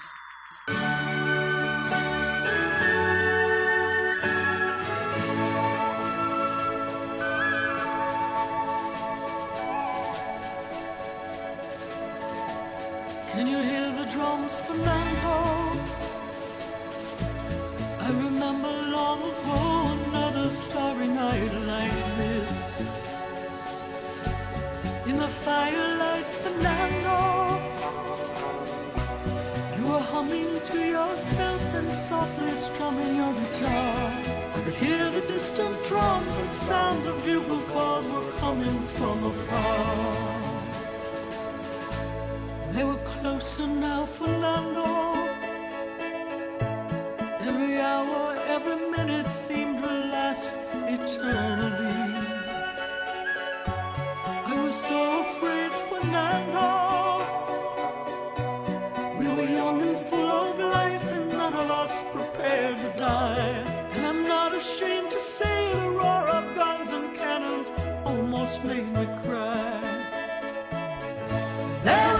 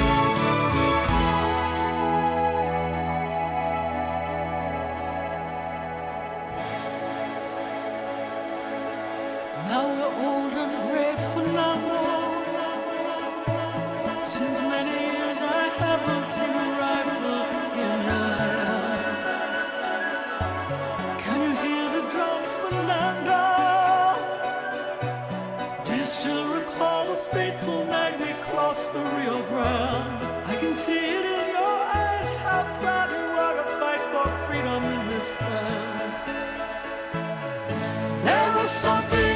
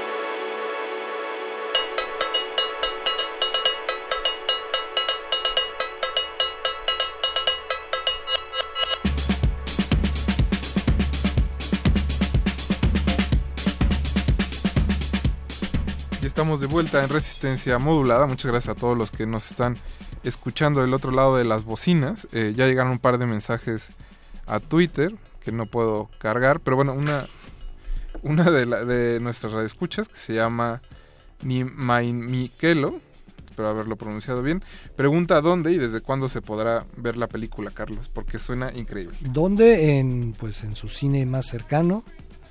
Y eh, a partir del viernes 31 de agosto. O sea, falta una semana y días para que se estrene. Así se pueden preparar, así que pueden preparar bien todos sus horarios. Sí, sí, que váyanse preparando y es muy importante que vayan en masa, este, en banda el, el primer fin de semana porque luego los de los de los, los dueños de los cines son medios especiales. Híjole, bastante. Y, quitan Sí. las películas, este, ¿cómo decía? Este, minoría rapaz, ¿no? ¿Cómo era? Algo así. Bueno, Carlos, yo estaba así, mientras preparábamos la entrevista de esta noche, eh, pues leí un par de tus entrevistas anteriores, y, Ujú. o de, de hace unos años, y comentabas que en realidad antes de, de querer hacer cine, siempre quisiste hacer animación. Que cine también. No, Sí, no, no, claro, claro, pero- No, sí, sí, sí. O sea, yo empecé haciendo cortos de animación. O sea, estudié, aprendí de manera autodidacta el lenguaje cinematográfico haciendo mis cortitos de animación y, y experimentando ahí por mi cuenta y, y aprendiendo de libros y de documentales que veía, de cómo se hacía. Y pues ahí tengo mis super ochitos, ¿no? Mis primeros ejercicios y, y de animación. Y yo siempre quería hacer animación, no había donde estudiar animación en, los ochentas, no como, como, ahora sí hay. Y este y también intenté trabajar en, en publicidad y no me dieron trabajo porque no me querían echar a perder, dijeron. Pero no, o sea, creo que no les latió, Qué bueno. creo que no les latió lo que yo hacía, más bien. Y este y pues por mi cuenta empecé a hacer mis, mis cortos de, de- de animación y, eh, y ya en la escuela de cine pues ya este se diversificó mi, mi gusto, ¿no? no solo por la, animación, sino también por el cine de ficción. Y curiosamente, pues resultó más sencillo hacer eh, cine de ficción que animación. Y, por ejemplo, pues, ¿qué, ¿cuáles eran las caricaturas que te gustaban de niño que fueran las que te Las llamaban de la Warner atención? Brothers dirigidas por Chuck Jones, o sea, no las de Fritz Freeling ni las, las, las, las que dirigía Chuck Jones. Bueno, era un genio. genio, ¿no? Del, del- de, de cómo planteaba la escena, de cómo les daba el tiempo, de los gestos, de, de todo el humor ahí, este, y la definición de los personajes. Y eh, bueno, y también, bueno, en lo- los cineclubes pues vi animación de todo el mundo, animación checa, animación de países, de los países de la ex Unión Soviética, este, pues, animación pues de... Que era un viaje completamente diferente que era a un lo que viaje estaban haciendo Estados Unidos. Así es, así es, y poco a poco pues ya me fui enterando de cómo estaba eh, eh, pues la animación en el mundo, entonces pues también pues ma- más, ganas me, me daban de, de- de experimentar, o sea, veía los cortos de Jans Van Mager y pues decía, ah, pues mira, con plastilina hacer otras cosas y, y, además pues también eh, inspirándome en, en pintura, me gustaba el expresionismo, eh, pues como, como, como otras fuentes también de, de- de- de inspiración, no solo el cine. No, y creo que ahorita que las cosas que citas es posible verlas en tus, en tus trabajos y en Ana y Bruno, ¿no? Este, Sí, bueno, en Ana y Bruno, Este asunto, dices, por ejemplo, cómo Chuck Jones maneja a sus personajes, ¿no? Y la violencia Exacto. dentro de la misma comicidad que va que eh, tiene eh, cada corto, ajá. pues Ana y Bruno también tiene eso. Sí, ¿no? o sea, la manchadez de, de- de un personaje con otro y así. Ju- justo como, antes de entrar a Te- cabina- como de Tex Avery también. ¿no? También Tex Avery, también este, pues eh, siempre fui fan. Junto Bueno. antes de entrar a cabina decíamos Jorge y yo que un par de los personajes de, de tu película sí, sí resultan atípicos dentro de, de la animación mexicana, ¿no? El hecho de tener un borrachito que decide combatir al mal de Por la eso, forma más pero, natural eh, posible. Y ese es como un homenaje a pues, los personajes pícaros de repente del, ci- del, del cine mexicano de, Sí, de sí, la, sí, de la claro. época de oro. ¿No? Sí, sí, sí, sí. Este, Sí, pero justo, o sea, a lo que me refiero. Que parece haber como ciertos homenajes muy, muy conscientes. Pues, eh, la, la playerita de Bruno es un homenaje a, a Pedro Infante en Pepe el Toro, porque trae las rayitas, es una playerita igual, pero nada más la playerita. No, y bueno, es esta elefanta que decíamos que es como la celosa Ah, de sí, profundo sí. carmesí, que tiene la misma Digo, voz. es- entonces- no, pues es la misma. No, y sí, y cuando, cuando lo pusiste, cuando lo pusiste primero este en Twitter, dije, ¿en serio? Y ya que vi la película dije totalmente, Sí, ya después sí. con la voz de Regina Sí, Orozco sí. tiene el mismo el mismo tipo de personaje. Pero justo creo que, por ejemplo, y hemos tenido ot- otros animadores aquí en cabina, eh, no, no son animaciones que aunque se hacen en este país, no son animaciones que beban de la tradición de nuestro cine mexicano, sino que se tratan de alejar o están buscando Pues imitar parecerse a otras cosas. otras cosas, que Y, también- y Ana y Bruno no. Ana y Bruno se acerca justo a No, esa yo parte. quería ver en una película de animación 3D un taquero. O sea, ¿por qué? Porque no hay puestos de tacos en las películas que mexicanas. Aquí sí hay un puesto de tacos, como debe ser, pues. No, y o sea, los personajes no, van a una tierra utópica, ¿no? Van, a San no. Marcos. Es Van, que- van- Exacto, van- van a un lugar Marcos. que se llama San Marcos, hay muchos San Marcos en el país, es como Springfield de los ah, identifique dónde es, ¿no?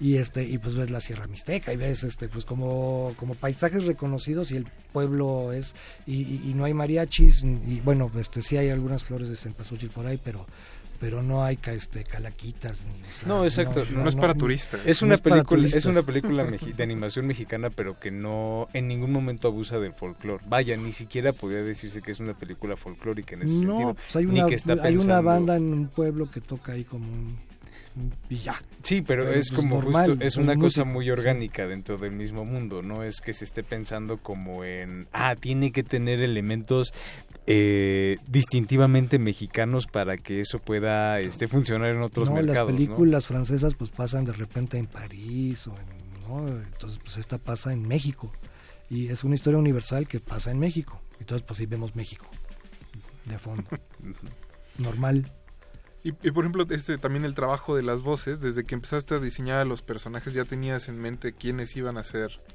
los actores. Mm, va, en el proceso se me fueron ocurriendo nombres de, de, de- actores, pues, muy- con muchos de ellos pues muy conocidos, muchos de ellos este pues ya habían trabajado, ya, ya, ya habíamos trabajado juntos y, y otros pues hicimos algunas pruebas, a otros no los conocía y tuve el gusto de conocerlos y este y el único casting así como más grande fue con los niños y sobre todo con Ana que fue al final Galia Mayer la, elegida no que su voz era la, la que la que más me, me pareció que, que proyectaba la personalidad de Ana la ternura y la valentía y todo lo que lo que tiene el personaje. Eh, dentro de la... Algo que me llamó mucho la atención eh, al ver la película fue justamente esta parte como de los sanatorios mentales y de la figura del digamos del psiquiatra o del- Sí, del doctor que es doctor. un que está este Que es- eh, que es Héctor Bonilla Héctor Bonilla, sí. está este, Sensacional. como siempre muy bien en todos sus trabajos este de, de doblaje No, además, Eh, eh, o, sea, o sea, luego lo vemos muy serio a veces, pero sí, o sea, lo, Ah, no, lo bueno, suyo, sí, lo sí. suyo es la comedia. de- Sí, tiene un Sí, ritmo tiene- cómico Sí. maravilloso. muy muy muy este muy notable. Pero eh, ju- justo como esta parte que se maneja mucho sobre todo en, hay como un discurso muy vigente en, en salud mental eh, en el hecho como de los métodos que de repente se usan para normalizar conductas de la gente que son de alguna manera como adaptativas, ¿no? Por ejemplo, en el caso de este casi todos los pacientes que sus eh, sus alucinaciones responden a una necesidad que tienen de ajustarse y de adaptarse al mundo y como la digamos la parte como más dura o más fría de la de la psiquiatría usando la, la terapia electroconvulsiva busca como anular eh, y destruir esa parte y no entenderla, no comprenderla como desde otro Sí, lugar y más juzgarla. empático. al y juzgarla, claro. Sí, juzgarla como algo negativo. Es, bueno, ya no se está entendiendo de esa manera. También eh, por eso situamos la historia en los 50, no nada más porque, pues, no, no, o sea, sería muy fácil que Ana le hablara a su papá, oye papá, si hubiera celulares ¿no? en la película, Sí, entonces ya no habría, y ya no habría película. Pero este, pero sí, esa es una de las razones también por las que la situamos en el pasado. Eh, porque pues así así eh, había tratamientos psiquiátricos que así eran. O sea, va toda una corriente psicoanalítica que pensaba de una manera distinta pero pero la psiquiatría sobre todo viniendo de- de- del conductismo era, era así. Pues Carlos, imagino que como buen cineasta mexicano responsable, ya estás preparando tus siguientes proyectos. Pues sí. sí, pues siempre se te acumulan. Es como tan, tan complicado y se lleva tanto tiempo un proyecto que pues ya va- van haciendo cola. Va- varios proyectos en fila. Tengo ahí este una... Además, bueno, proyectos muy, muy, muy complicados, entonces por eso tienen que esperar más. Tengo ahí una película sobre la vida de Lupe Vélez que tal vez se haga serie ahora porque pues la onda son las, las series. Es lo de hoy. Lo de hoy son las series, sí. No, y pues porque no, o sea, porque como, como, como película se está complicando la producción. o sea, el conseguir el financiamiento. Eh, luego tengo otra otro guion basado en una novela de Leonardo da que se llama Samagua, que también lleva muchos años, así contamos así también los años que llevan esos proyectos guardados, también vamos a decir, no, es que se tardó 20 años en hacerla. este Luego tengo, estoy trabajando otro guion nuevo y eh, tengo un proyecto de animación basado en una eh, novela de mm, Federico Navarrete y otro guion de animación original que se lo tengo mucho más avanzado es este pues un guion que, que, que podría haber sido muy muy muy actual es- hay niños en jaulas y cosas así y hay una muralla y- bueno pero no tiene nada que ver con eso. Y ahí llevo llevo este pues ya el storyboard y el, y el guion. Va avanzado. va avanzado. Qué bueno, pues Carlos, de verdad nos dio mucho gusto recibirte aquí en la cabina. No, muchas gracias Y a esperamos ustedes. que a la película le vaya increíble. Eh, no sé si tengan alguna red social o donde puedan checar nuestros radio Información sobre la horarios, película. información. Pues está la, la, la- Porque creo que tú no tienes en realidad redes no, yo no. sociales. no, no, no, no ocupo esto. Este, no, pues está, está la página del De corazón, me de imagino. corazón, de corazón y también hay una página de Ana y Bruno que en Facebook. Perfecto. Pues Carlos, muchas gracias y mucha suerte en el estreno. No, muchas gracias a ustedes. Gracias, Carlos. Nosotros seguimos en el 96.1 FM de Radio UNAM. Vamos a seguir escuchando el soundtrack de Mamma Mía 2 y sigue I Have a Dream de Lily James. Regresamos.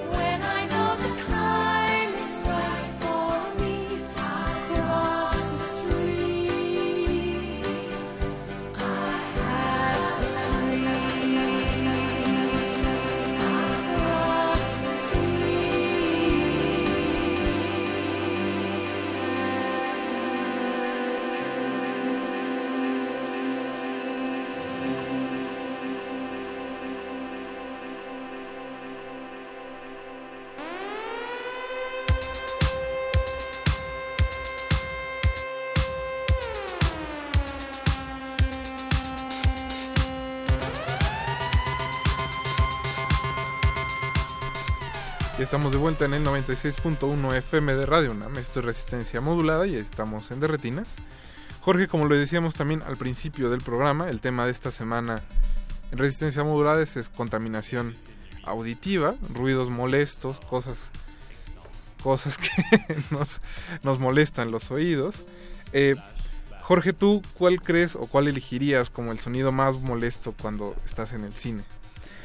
Híjole, es que hay tantos, pero creo que me un sonido que particularmente me irrita cuando voy o estoy en una sala de cine es cuando la gente lleva como estos, eh, digamos, cualquier comida que tenga envoltura y que intenta abrirla disimuladamente, ay, que intenta abrirla disimuladamente, pero que al hacerlo eh, extienden como mucho más el ruido, se vuelve más irritante, más se tardan porque están forcejeando, no quieren hacer ruido, pero al final terminan haciendo más escándalo y digo, inevitablemente siempre termina de una u otra forma eh, pues echando a perder la experiencia.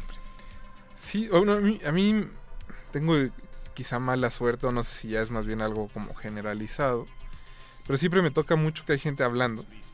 Ah, pero que no, o sea, no, no hablando, no hablando en el sentido como de que están viendo la película, ¿no? Porque también es muy común que alguien ve la película y repite la línea, o dice, ay, explotó algo, ¿sabes? O sea, están viendo la película y están interactuando con ella. Que reacciona, ajá, que Que están describiendo como lo que dice está Mauricio en la película. Que dices, bueno, ellos al menos están viendo la película. Yo, yo me refiero a esta gente que parece que en lugar de, de, de irse a un café decidió, ah, pues ¿por qué no nos contamos la semana en una sala de cine? y que se meten, entonces de repente es como se avientan todo el chisme de lo que le pasó a su prima con el marido que la golpea, de cómo fueron todos a reclamarle, Oye, oye. regresan, vienen, van, entonces de repente es eso sí es, digo, los otros también son molestos, pero esta gente es, es- está en otro nivel. Mauricio Orduña, nuestro productor, hizo un hincapié muy, muy particular en los bebés. Pobre y. No, pero sí. Es cierto. Es que a mí sí me toca también que lleven bebés de repente como a películas de acción, por ejemplo. Y justo lo, que- lo que mencionábamos, ¿no? Que los niños no están preparados para esos niveles de las bocinas. Un, un- sí, un infalible es este la señora contestando el celular. Bueno, estoy en el cine, estoy en que estoy en el cine. Y que se ponen la, la mano encima de la, de la bocina. Como si se escuchara menos, sí, claro. Como si se escuchara menos. Ese, digo, es de los, de los infalibles dentro de la sala de cine. Y ahora creo que también podemos agregar otro, que es porque las salas están mal hechas o mal planeadas, que es cuando la película de al lado se mete a tu película. Ah, bueno, eso, eso te toca sobre todo si te sientas en como... Si eres de los que gusta sentarse en la parte de atrás, en la última fila, es inevitable que de repente o escuches la película o se sienta el boom de las, de las bocinas si es una película de acción. Sí, sí, sí. Entonces puedes estar viendo una película de, digamos, de Carlos Reigadas y de repente estás escuchando el boom, eh, sintiendo el boom de las explosiones de la película este, de, Cruise. un lado, de Tom Cruise. A mí, por ejemplo, me- me- recuerdo cuando fuimos a ver The Post, esta película sobre los papeles del, Pentágono de Sí. Steven Spielberg. Sí, sí, sí. eh, la, la sala a la que fuimos al lado tiene un centro de entretenimiento y un barecito. Entonces, pues alguien estaba escuchando Caifanes al mismo tiempo que Tom Cruise y Mer- digo que Tom Hanks. Hanks. y Meryl Streep se estaban peleando sobre publicar o no unos, unos papeles importantes del Pentágono. Musicalizada por los Y Caifanes. eso le da eso le da una dimensión completamente diferente a tu película. Sí, la, la verdad que fue, como dice Mauricio Orduña, un accidente feliz. Pero bueno, Jorge, tú aparte de ser este aquí parte del equipo de resistencia, psicólogo, también estudias antropología. ¿Por qué crees que la gente habla cada vez más en las películas? Híjole, me sentí como en tempranito o en ollas. En el cabinazo me sentí. en el cabinazo. no, o sea, es que mira, obviamente la, la actividad de ir al cine, pues es eh, responde a una necesidad de, digamos, gregaria, de convivencia. Obviamente es algo que se está perdiendo. Lo que siento que está pasando mucho, sobre todo en las salas de cine, es que mucha gente está trasladando la experiencia de su sala, de la sala de su casa, a la sala de cine. Entonces, justamente tienes como esta parte de la gente este, comiendo plácidamente, contestando el celular, atendiendo, porque de alguna forma es como el espacio el espacio, digamos, privado, al momento como de estar viendo eh, una película, se traslada al espacio público y es como, ah, claro, es como si estuviera en la sala de mi casa o es como si estuviera en, en mi cuarto o con esta parte como del confort. Y de repente esa parte del confort como que no entra en la lógica de un, de un espacio público. Pero a la gente cada vez le cuesta como más trabajo respetar, digamos, como las reglas de estos espacios públicos, particularmente de la sala de cine, porque dices, bueno, pues todos vamos ahí a divertirnos, vamos a entretenernos. Pero obviamente eso ya implica eh, meterse en el goce ajeno y eso pues es imperdonable. Y pues nosotros nosotros vamos a ir a otro corte musical, pero antes de eso, eh, pues aquí Leslie Solís nos dejó un tuit de que no está, no nos mandó cuál es su sonido más odiado en una sala de cine, pero sí está sorprendida que estamos eh, escuchando el soundtrack de Mamma Mía. Ajá, y y sobre la- todo ese corte con Cher y Andy la versión García. de Sherry Andy García, que wow. que tengo entendido que, digo, yo no he visto la película, pero tú sí, Negrete, que literal Andy García abraza la pantalla en el sentido más este flamígero. Híjole, creo que eh, está, quedó muy quedó muy bien puesto en, eh, en un texto que, eh, que me mandaste de una crítica de la película. De Atlantic. Ajá, que describe a Andy García como un como un licor robusto y justamente es, es, es como Mr. Bacardi ahí en ese momento. También tenemos otro tweet de nuestra querida amiga arroba Nimbay Ba, que dice muchas felicidades y muchas gracias por abordar la salud mental en esta película. Bueno, este iba para Carlos Carrera. Se me comprometo a llevar, aunque sea en carretilla, a mis amigos residentes de psiquiatría. Pues ojalá sí, porque Ojalá que sí, es el porque- tipo de películas que están dirigidos para ellos también. Entonces, bueno, pues muchas gracias a todos los que nos están escuchando. Compártanos cuáles son los sonidos que odian en el cine o al ver una película. Nosotros vamos a ir a otro corte musical y regresamos con nuestros amigos de la Filmoteca la UNAM. Vamos a escuchar Dancing Queen. Martes de mil por uno. De, de, de, de retinas. De retinas.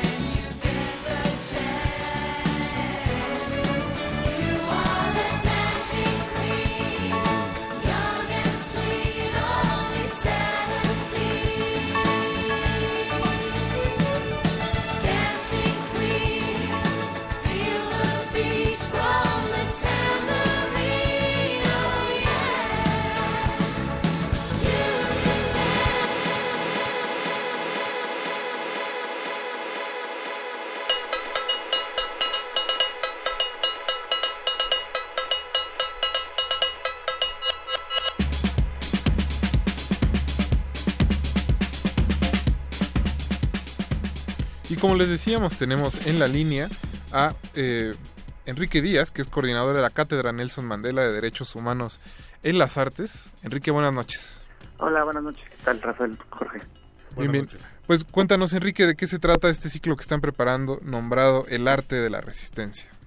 Mira, se trata de una mañana, es una serie de conversatorios, de cuatro conversatorios que giran en torno a, a cómo se ha encarado la violencia eh, desde las artes los últimos años ante ante una crisis de violencia como la que vivimos y de violación a los derechos humanos con con pues si pensamos del 2006 para acá se calcula que más de 130 mil asesinatos eh, 35 mil desaparecidos y un sinnúmero de denuncias de abusos y, y, y violaciones a los derechos humanos. Bueno, la idea es preguntarse cómo ha encarado el arte a esta ola de violencia, esta crisis de violencia, y cómo la ha encarado desde dos puntos, ¿no? O sea, desde cómo lo ha hecho, le ha hecho frente, pero también cómo le ha dado voz y rostro a las víctimas, que es parte de lo que hacen las artes, ¿no? Y cuéntanos, Enrique, pues quiénes estarán participando en estos conservatorios. En los, en los conversatorios, mira, eh, en la mañana habrá dos, uno a las 11 de la mañana, que es sobre violencia y violaciones a los derechos humanos en México. Estará eh, Pedro Salazar, que es el director del Instituto de Jurídicas, eh, Jorge Volpi, que es escritor y es el coordinador de la difusión cultural de la UNAM, Santiago Aguirre, que es del Centro PRO. Eh, después, a las dos y media, estará la periodista Daniela Arrea y Manuel Amador, que es un profesor de Ecatepec que lleva tiempo utilizando el performance como una estrategia para combatir la violencia de género en ese municipio que es, pues ya sabemos que es este, de los más inseguros y- y el país, ¿no? Y en la tarde, eh, a, las 5 habrá uno sobre la imagen y violencia, donde estará Fernando Brito, que es un fotógrafo, Alejandro Perca, que es un artista eh, curador contemporáneo, y Marina Suawa, que es una ensayista. Y finalmente a las seis y media estará un, un diálogo sobre, sobre cómo se ha encarado la desaparición en México desde el punto de vista del documentalismo con Mónica González, desde la poesía, Sara Uribe, que tiene un libro extraordinario que se llama Antígona González, y una académica que se llama Karina Anzolavere.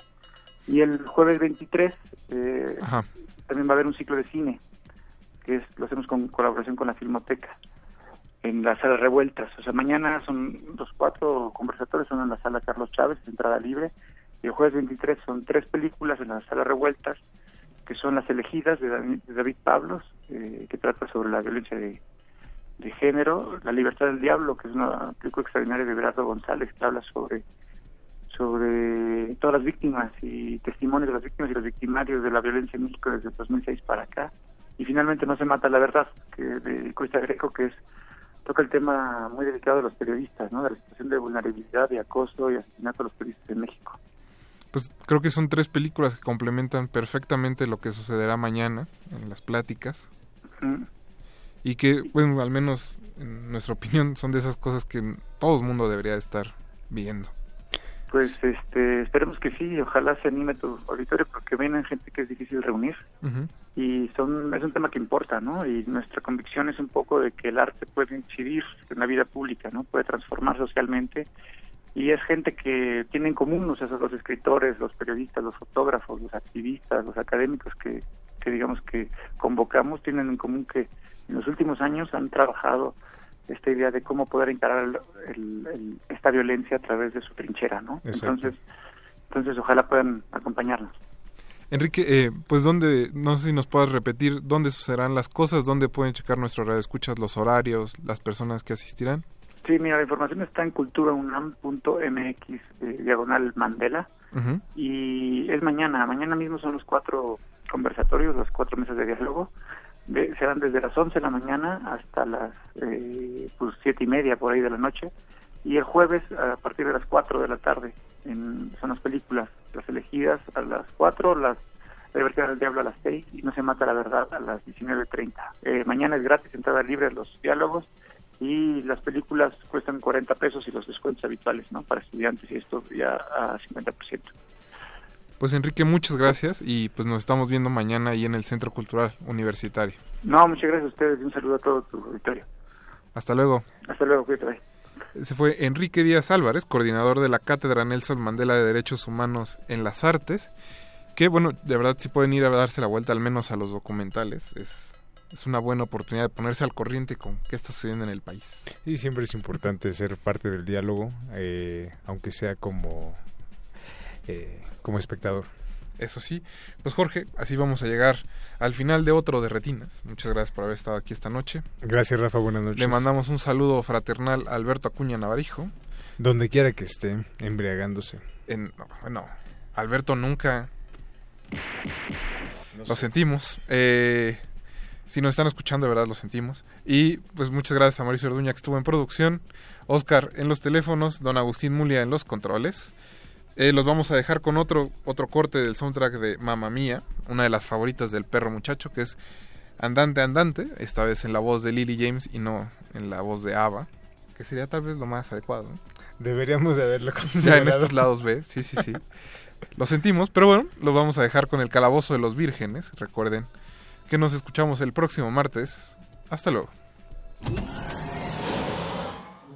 Ningún locutor fue dañado durante la filmación y reproducción de este programa. Cualquier parecido con la realidad es un atentado a la ficción. Consulta cartelera para próximas funciones.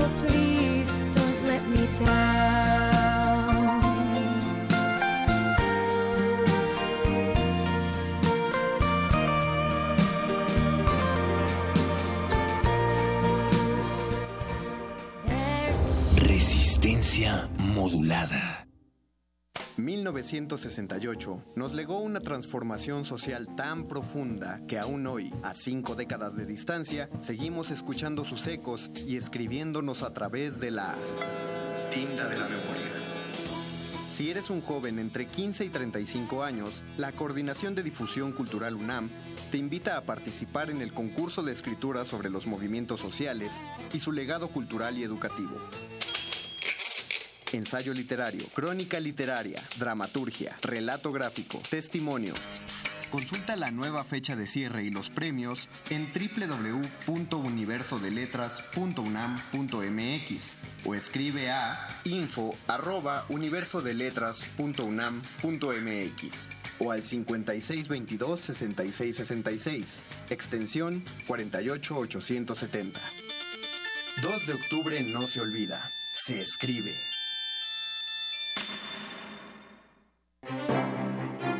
Museo de Arte Moderno invita a la muestra Leonora Carrington Cuentos Mágicos, que desde una perspectiva transdisciplinaria explora las diferentes facetas de la artista.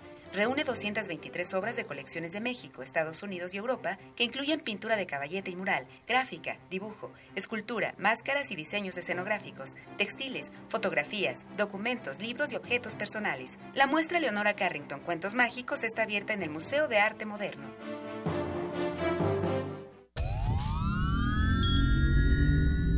Un glaciar es una capa de hielo que se origina en la superficie terrestre. Su existencia es posible por la acumulación, compactación y recristalización de la nieve. Se sabe que cada glaciar contiene en su interior una historia musical que depende de su edad y su tamaño. Se sabe también que muy en lo profundo de las aguas polares, todos los glaciares están conectados entre sí. Glaciares, túneles infinitos para el fin del mundo. Jueves, 22 horas, por el 96.1 de FM, Radio UNAM. Resistencia modulada.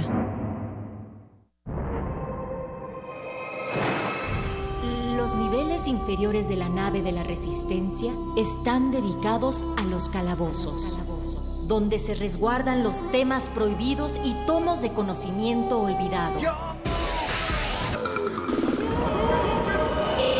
Más grande de ellos es donde guardamos los juegos, los cómics y las frituras de queso.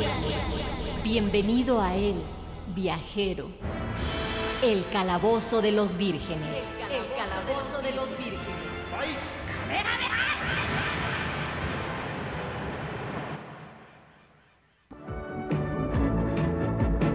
los guardianes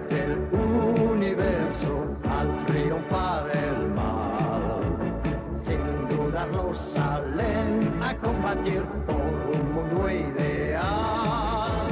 Caballeros del zodiaco, cuando lanzan su ataque, entonan con fuerza su canción, la canción de los errores los guardianes del universo al triunfar el mal. Sin dudarlo salen a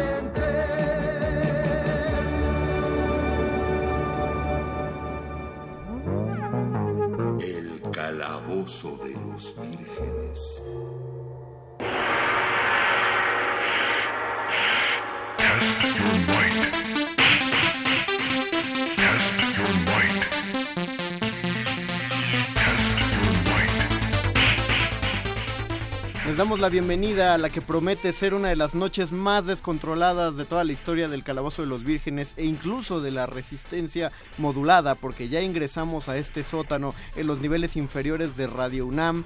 eh, Mejor conocido como el sótano de mis padres, para que transmitirles hasta ustedes toda la cultura friki, ñoña, que preferimos llamar popular en el Calabozo de los Vírgenes. Los saluda el ñoño Master desde aquí con este maravilloso tema de una de las peores películas que nos ha dado el cine de videojuegos, que es Mortal Kombat. Y justamente para hablar lo peor de lo peor, les presento a los rolocutores de esta noche, el sanador sonoro Paquito de Pablo. Muy buenas noches. Muy buenas noches también a nuestro explorador gráfico, Gabo Pérez. Master, buenas noches. Bienvenido, Gabo. Nuestro berserker metalero que ahora sí se dignó en acompañarnos con su presencia, perro muchacho. Ah, cuando Gabo falta no le dices nada, ¿verdad? Hola.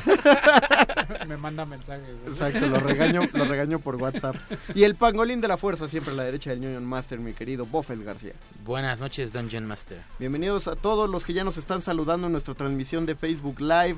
Miguel Ag eh, manda saludos. También también Gaby Chametia, también Salomón Brian García y todos los que están entrando a esta transmisión por Facebook Live, donde les pedimos que esta vez sí se deschonguen. Vamos a hablar de lo peor, de lo peor que hemos experimentado en nuestros hobbies, las peores películas que hemos visto, los peores juegos que hemos jugado. Este es el momento para quejarse a través de la radio pública. Este es uno de los peores intros también. Los de Facebook Live probablemente no escucharon el intro de Los Caballeros del Zodíaco en español. La canción de los errores. Eh, Así yo también pensaba que era la canción de los errores. Sí, likes y pensabas que decía la canción de los errores. Y a la fecha decía con Víctor que hay gente que lo añora, hay gente que dice, ah, qué buenos tiempos, ese era el mejor intro de los Caballeros del Zodíaco. No, era terrible, era horrible. Si te pones a, a estudiarlo bien, si paras la oreja, te das cuenta de que son franceses. O sea, Si el paras intro- la oreja, te das cuenta que son los toreros muertos los que están cantando esa canción. Qué horror. O Mago de Oz. Era un intro que le hicieron años, en, sí. en Francia, no sé por qué se lo hicieron así en Francia y luego lo tradujeron al español los franceses Porque para los japoneses, español, francés, meh. y nos lo teníamos que fumar en lugar del glorioso Pegasus Fantasy, entonces qué horror. Pero sí, está- sí te da nostalgia, ¿a poco no te remite No, a yo lo odiaba, sábados a las 10 de la mañana? ¿Era tan tarde, Tu 10 de la mañana? Algo así, ¿no? 9, 10 de la mañana. Era después de Chabelo. Tu sí sincronizada. No, el Chabelo era el domingo y esto era el sábado. Café con leche. Los caballeros eran sábado y domingo. Sí, sí, ¿Sí? Caballeros era Sí. sábado y domingo. Bienvenidos a mi edad.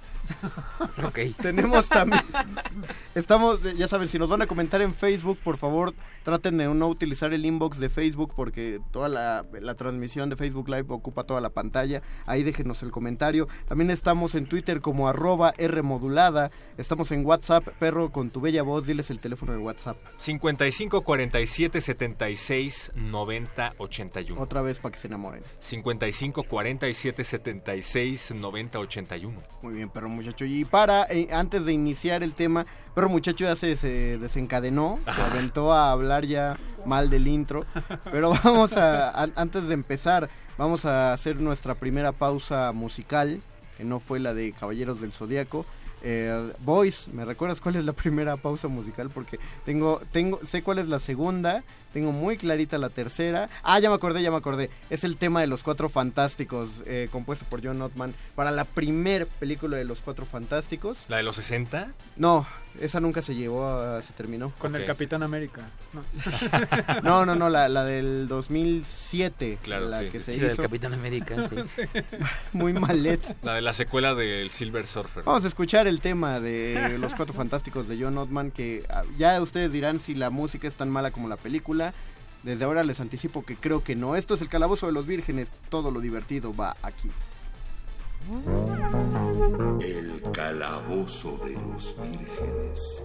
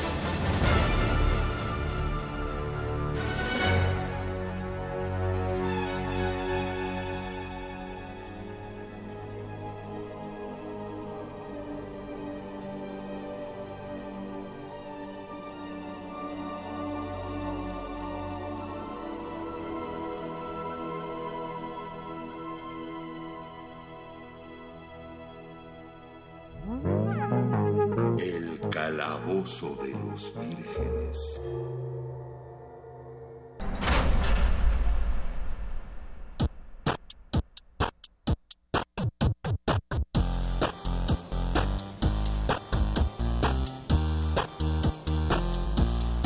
Regresamos al Calabozo de los Vírgenes después de escuchar el tema de Los Cuatro Fantásticos compuesto por John Ottman en 2007 para la primera película de esta nueva era. Malísima.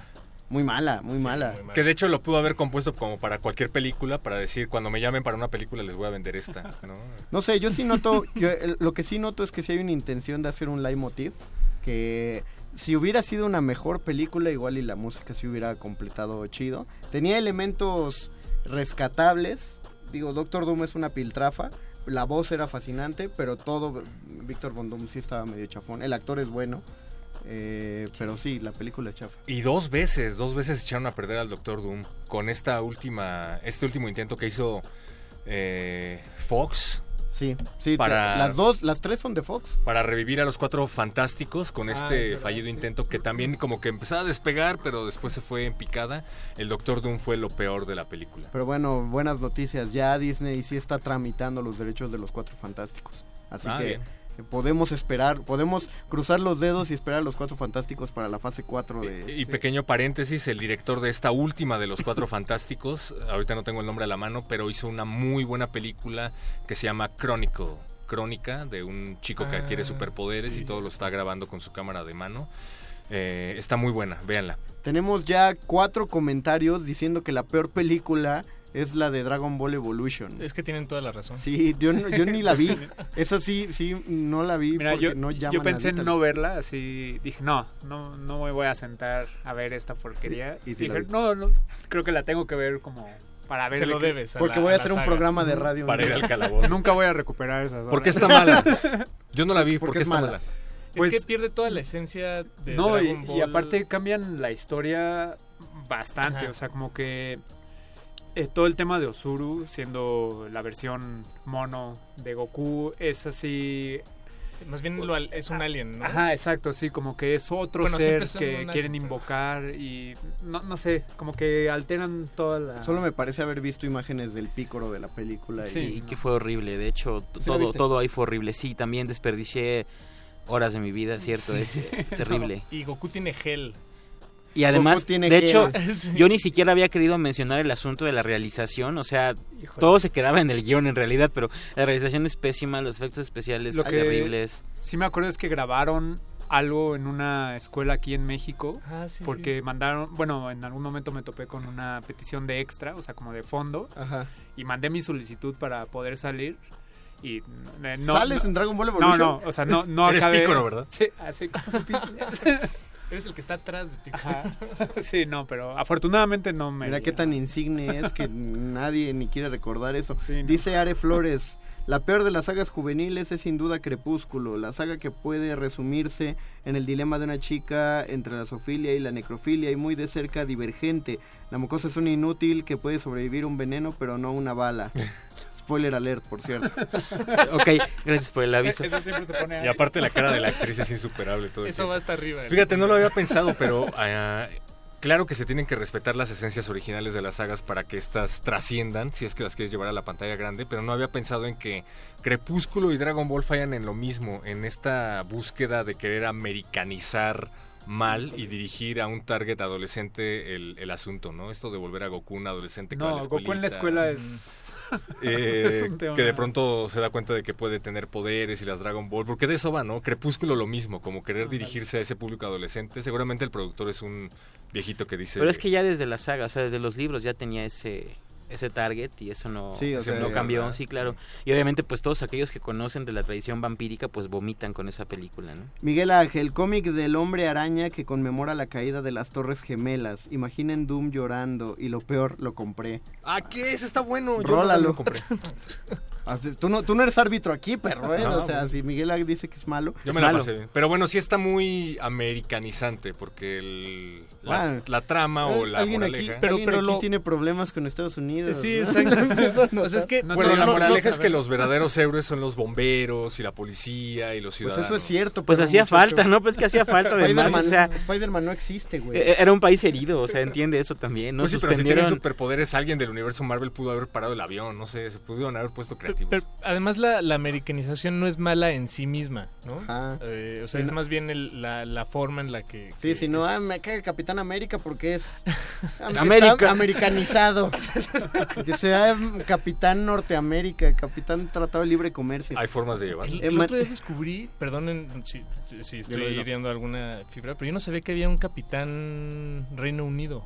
Ah, bueno, hay- Inglaterra. Hay un Capitán Reino Unido, Sí. hay un... No, Reino Un- ¿Es Reino Unido o Capitán Inglaterra? No. Ah, eh, es que Reino ni Unido, siquiera se llama Capitán. Bueno, creo. ajá, es- Sí tiene algo y sí es Reino Unido, porque son todos. Y hay un Capitán Rojo que salía en los en, en los cómics del Capitán América de los 60, que justamente era el mismo Capitán América pero comunista, inventado un por los capitán rusos. mexicano. Eh, Capitán Cholo. estaría- hay, un, hay un héroe mexicano ahorita que está saliendo en el cómic de Champions. Champions es un nuevo equipo de héroes formado por las versiones adolescentes de Spider-Man, de Nova, de, de Visión, su hija que es Viv Vision. Y hay una heroína mexicana que se llama Red Locust, eh, la langosta roja, que es tal cual los creadores se basaron en El Chapulín. el Colorado. Chapulín No puede Colorado. ser.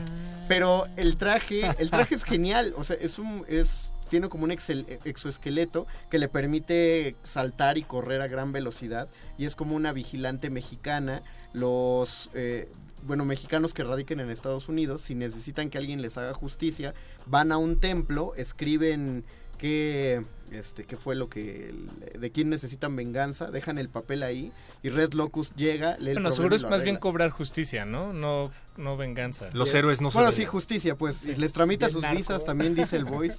Pero tiene, sí notas en la armadura un corazón amarillo en el centro, como de Chapulín Colorado. Es muy bonito. Y el mazo. Spider-Man 2099. No, y tiene un mazo. No, sí, es, un- Wow. es una gran heroína. ¿Eso pagó derechos o algo así? No, hombre, pues les quedó chido. A Chespirito. Es como- dice- Spider-Man 2099 es mexicano y ese es, es digno, es digno representante del país. También hay un Superman mexicano. Ah. Emanuel Potro Galicia. Saludos, chavos. La banda de polacas los saluda. Un abrazo al perro muchacho. Tu Hola, alma mater, Potro. perro muchacho.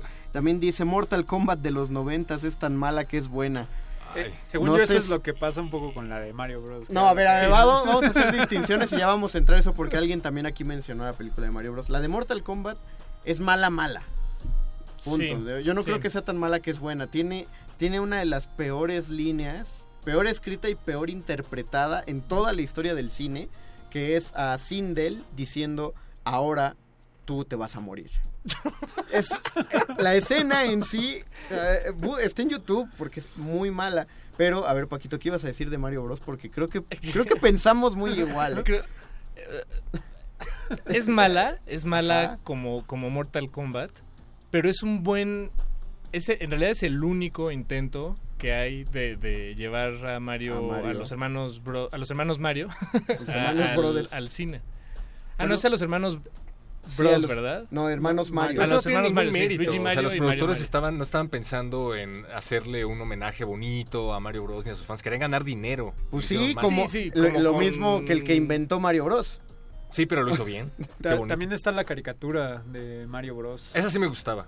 Digo, ve, vela ahorita y vas a notar algunas cosas. No tan- Wow, mira, mira, mira, hay un comentario en Twitter de Daniel de Jesús.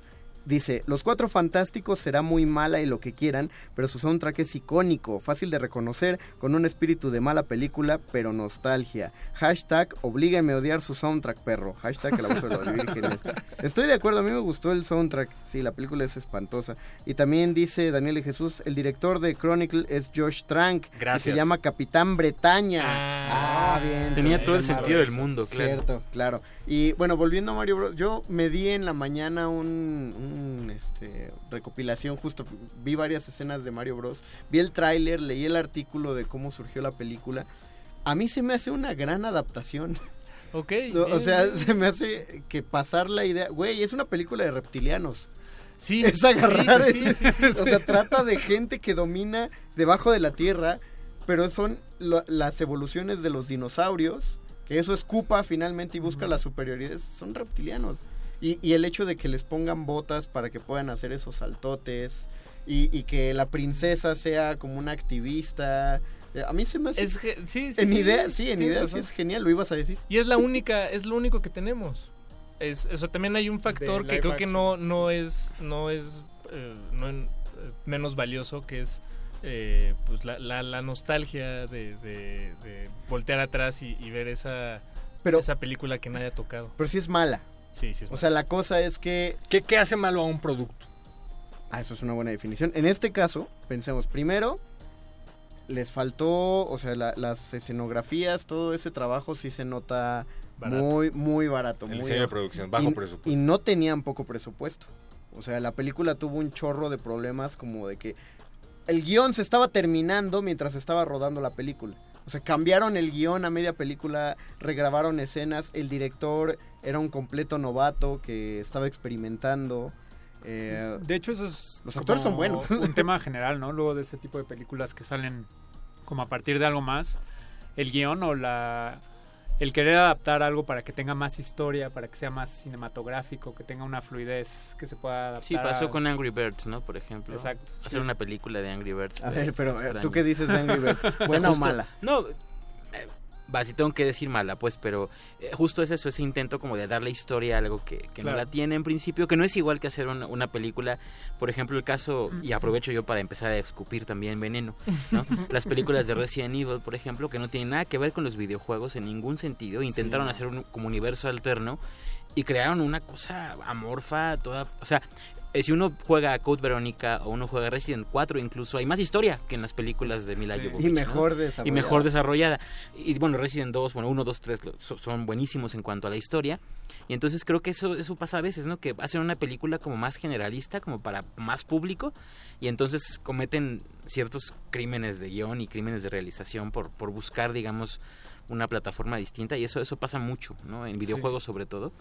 Yo yo me imagino que cómo sería la película por ejemplo de Last of Us donde donde el juego es es una historia bastante no se compleja no hacer No, eso, es, que no, no. deberían hacerlo No, no, porque el, juego ya es la... Sí, no, o si, algo tiene perfecto. ese juego es el guion también. ¿Para qué quieres la película? Pues mejor juegas el juego. Que hagan una Saludos. proyección en el cine del juego. Ándale, por eso disfrutas ver a un gameplay, jugar. ¿no? Un, un buen gameplay es muy es como hacer una película de Metal Gear, ¿no? Ya tiene una historia tan fija y cada juego tiene como cuatro horas de, de cutscenes, o sea, de Tendrías, pura película. tendrías que abstraer una Sí. historia y, y construirla como amalgamando todas para que quedara algo que Pues podrías sí. llamar chido. Miquel Méndez suena- suelta la pregunta para todos en la mesa. ¿Por qué odian, por qué todos odian a Jar Jar Binks? A ver, Yo no lo odié. Pangolín de la Fuerza. Yo tampoco. Pero sí, si hay alguien experto en Star Bueno, Wars. hay, hay- hay varios, dos razones. Una, pues es que se convirtió en este bufonazo, insisto, esa es la opinión que tiene, no la comparto, bufonazo de pésimo gusto, ¿no? Un bufonazo de humor simple, humor de pastelazo, que se cae con las orejas, se tropieza con ellas, que es torpe en exceso, esa es una, una parte, ¿no? Y, pero creo que lo que más caló a, a cierto grupo de fans fue su producción, es decir, que fuera la criatura completamente de CGI cuando George Lucas nos había acostumbrado a tener criaturas que fueran o maquillaje o a lo mejor este puppets o algo así y de pronto Jar Binks era completamente digital notoriamente digital, o sea, por mucho que se esforzaron y que hay una calidad enorme en la animación, no, bueno, sí. por, No supuesto si que se se, esforzaron tanto. por supuesto que se nota que, que es una, una criatura en CGI y eh, un poco ese carácter que tiene, ¿no? De, y al final, eh, con todo ese carácter torpe que tiene, pues consigue ganar, ¿no? La guerra en Naboo, a menos la que tienen los Gongans contra los androides. Pero lo- lo- la gente que se queja de Dro- esto... perdón, te tengo que corregir. Droides. No son Perdón, sí, androides, tienes razón, tienes razón. Es, no, eso te hace perder una vida. Está bien, está bien, quítamela. Y, eh, y de hecho, o- olvidan, dos horas después, ol- olvidan, olvidan que eh, eso mismo pasó, por ejemplo, eh, con los Ewoks. O sea, Claro. lo- los fans a muerte de, de- de- y que odian a Jar Jar Binks, entonces olvidaron a Wicked o cómo? O sea, olvidan que los Ewoks hacían exactamente lo mismo, entonces no tiene ninguna... eh, creo que es un, un odio infundado. No es el mejor personaje. Y luego ya en la 2 lo desarrollan hacia el Senado y lo vuelven como un diplomático eh, improvisado. Al grado de que la 3 ya lo dejaron relegado a una Exacto, escena. ¿no? ¿no? Exacto. Entonces, eso, eso a lo mejor, pero El odio que tienen hacia él es infundadísimo. Yo creo que uno puede odiar más, no sé, incluso a. Anakin. Tú no lo odias. No. Ni perro. Tú, Gabo, odias a Jar Me gustaba mucho la teoría de la conspiración, perdón, de Uh, que Jar Jar Binks era un sí, Sith. Eso sí, yo me quería- encantaba A ver, tenemos, Jar hay un comentario aquí en Twitter, arroba R modulada, de Rafael Paz, que... Ya, le estoy contestando. Que lo tiene, que tiene, dice, los nerds del Calabozo de los Vírgenes no saben apreciar las bellas sutilezas de Resident Evil. Lo dice el que tiene un programa que se llama De Retinas. Es que, es que este, en este programa sí hablamos de cine, Rafa. De verdad. Yo quiero O sea, decir- Aquí sí tratamos el cine de verdad. No, eh, ya, ya sabemos que a ti te encanta reseñar las películas de que van a ver tres personas que son tú, Jorge Negrete y Navarijo. o sea, está padre, pero aquí hablamos de las películas que la gente ve. Que ven por lo menos 100 personas. ¿no? Ahora, yo quiero decir a mi favor que eh, sí veo cine de culto. Por mi carrera tuve que ver cine de culto, pero Rafa Paz recomienda pixeles, entonces no sé qué, qué tan buen criterio tenga. Pixeles es mala. Ujú. Es Pixeles mala. es muy mal. Pixeles es mala. Dice Pero Ana. Es Adam decía- Sandler, para empezar. También nos decía Rafa Paz, eh, tal vez un poco más en serio, que en general las comedias mexicanas todas son malas. Y se- se acabó Bueno, la eso música. sí. Hasta la Casa de las Flores. Fue Ah. tan, fue, tan- fue tan determinante que es cierto. Sí, bueno, eso es cierto. sí. Gordolfo Gelatino. Ah, no, no, no, no, no, no, a ver, no, todo, polivoces se cuece aparte, manito. Hasta, hasta las del chanfle se cuecen A, aparte. a- a mí, aunque me la piden No, no, por lo que voy a decir, para mí hasta Chespirito se cuece aparte. Sí, bueno. Sí, ah, perdón, sí, perdón, sí. eh, lo dije, comedias románticas, ¿o sí dije comedias No, románticas? dijiste solo comedias. Solo ah, no, comedias. románticas. Ah, sí, todas son horrendas. Sí, perdón. Ay, con Ah, entonces, entonces sí. No, es que Estados Unidos tiene muy buenas. Yo Claro, todavía claro, me encanta no. ver chicas pesadas. A mí me encanta ver este Loco por Mary.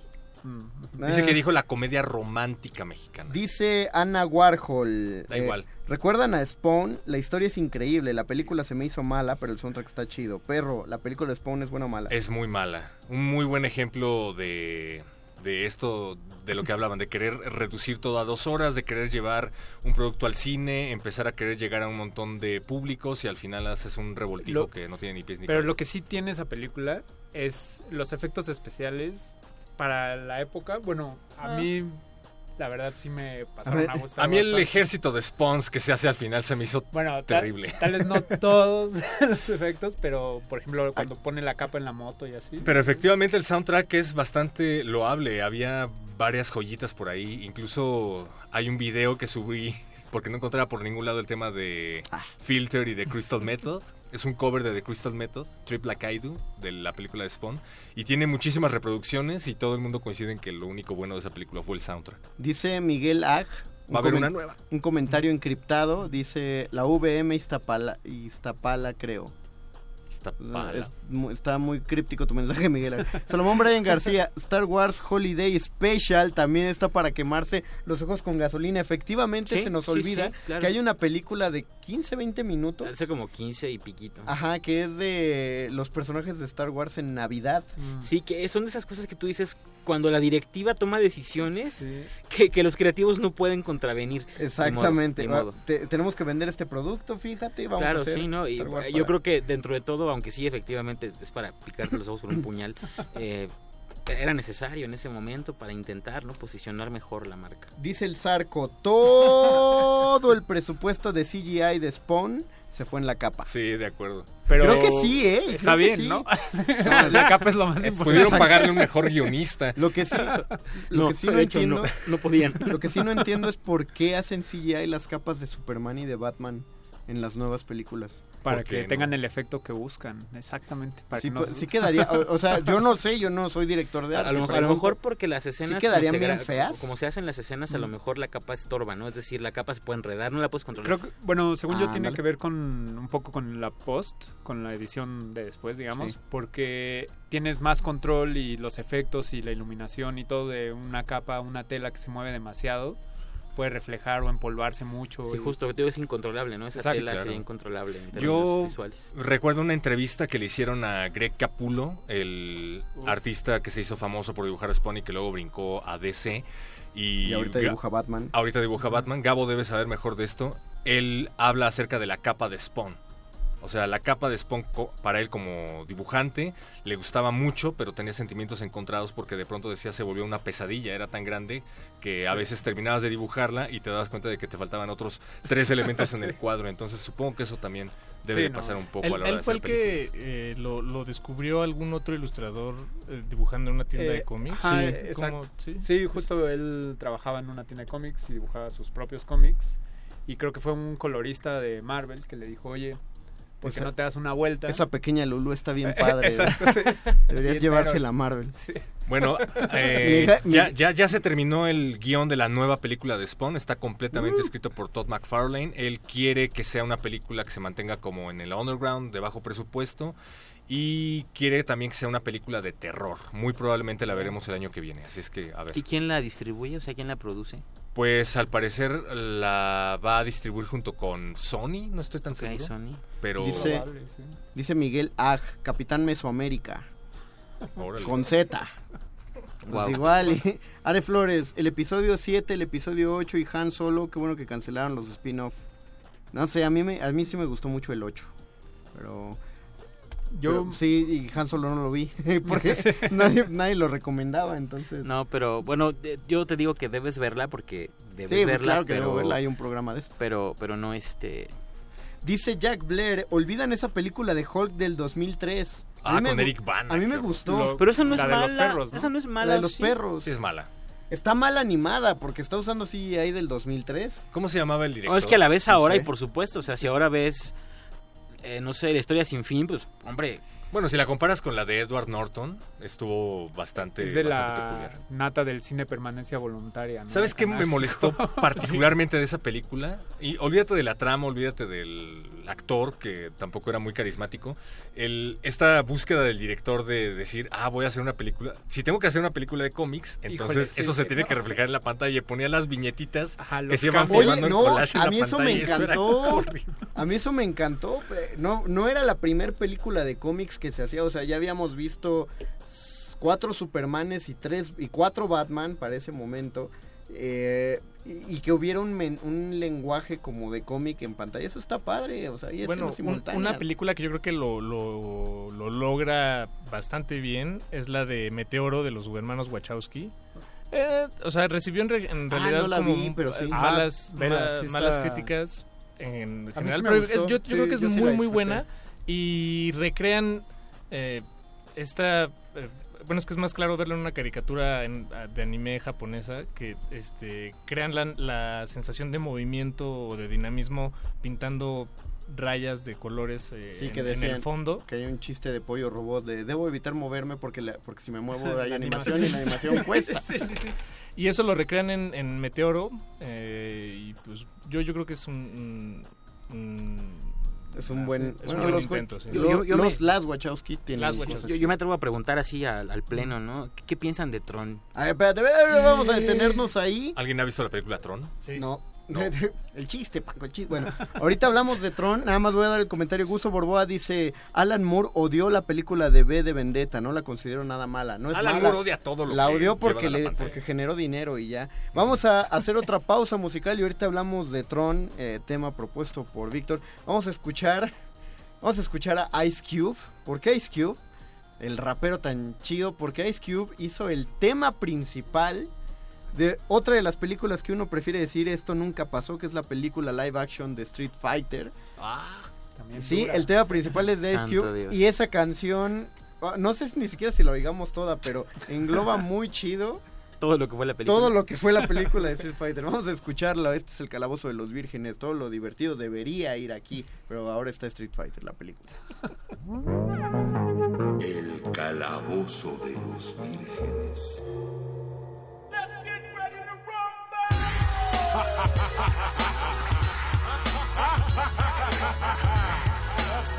you wanna fight me?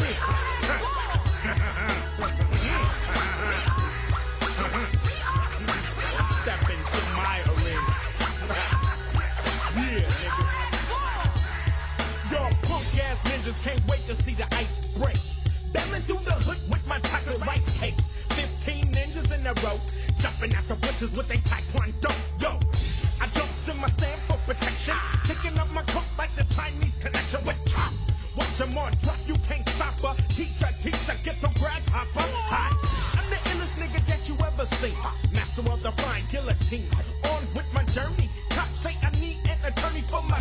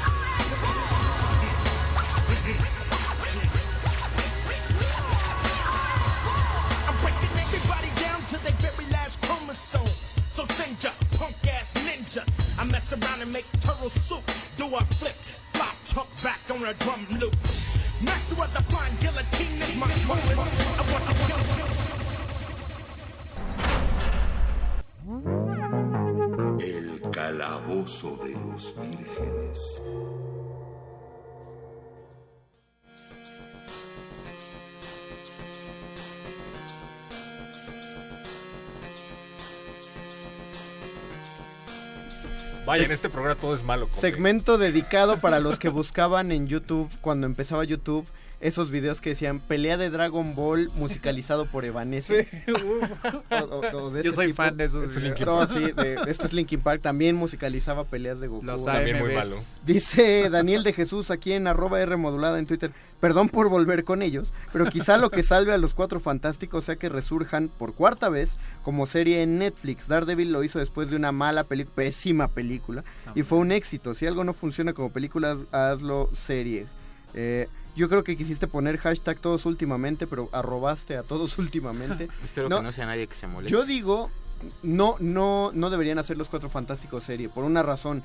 Daredevil, Jessica Jones, eh, Luke Cage y Iron Fist, aunque a muchos no les gustó Iron Fist, y Ni Punisher, y, y Punisher han, han funcionado como series de Netflix justamente porque agarraron a los héroes que menos efectos especiales requieren.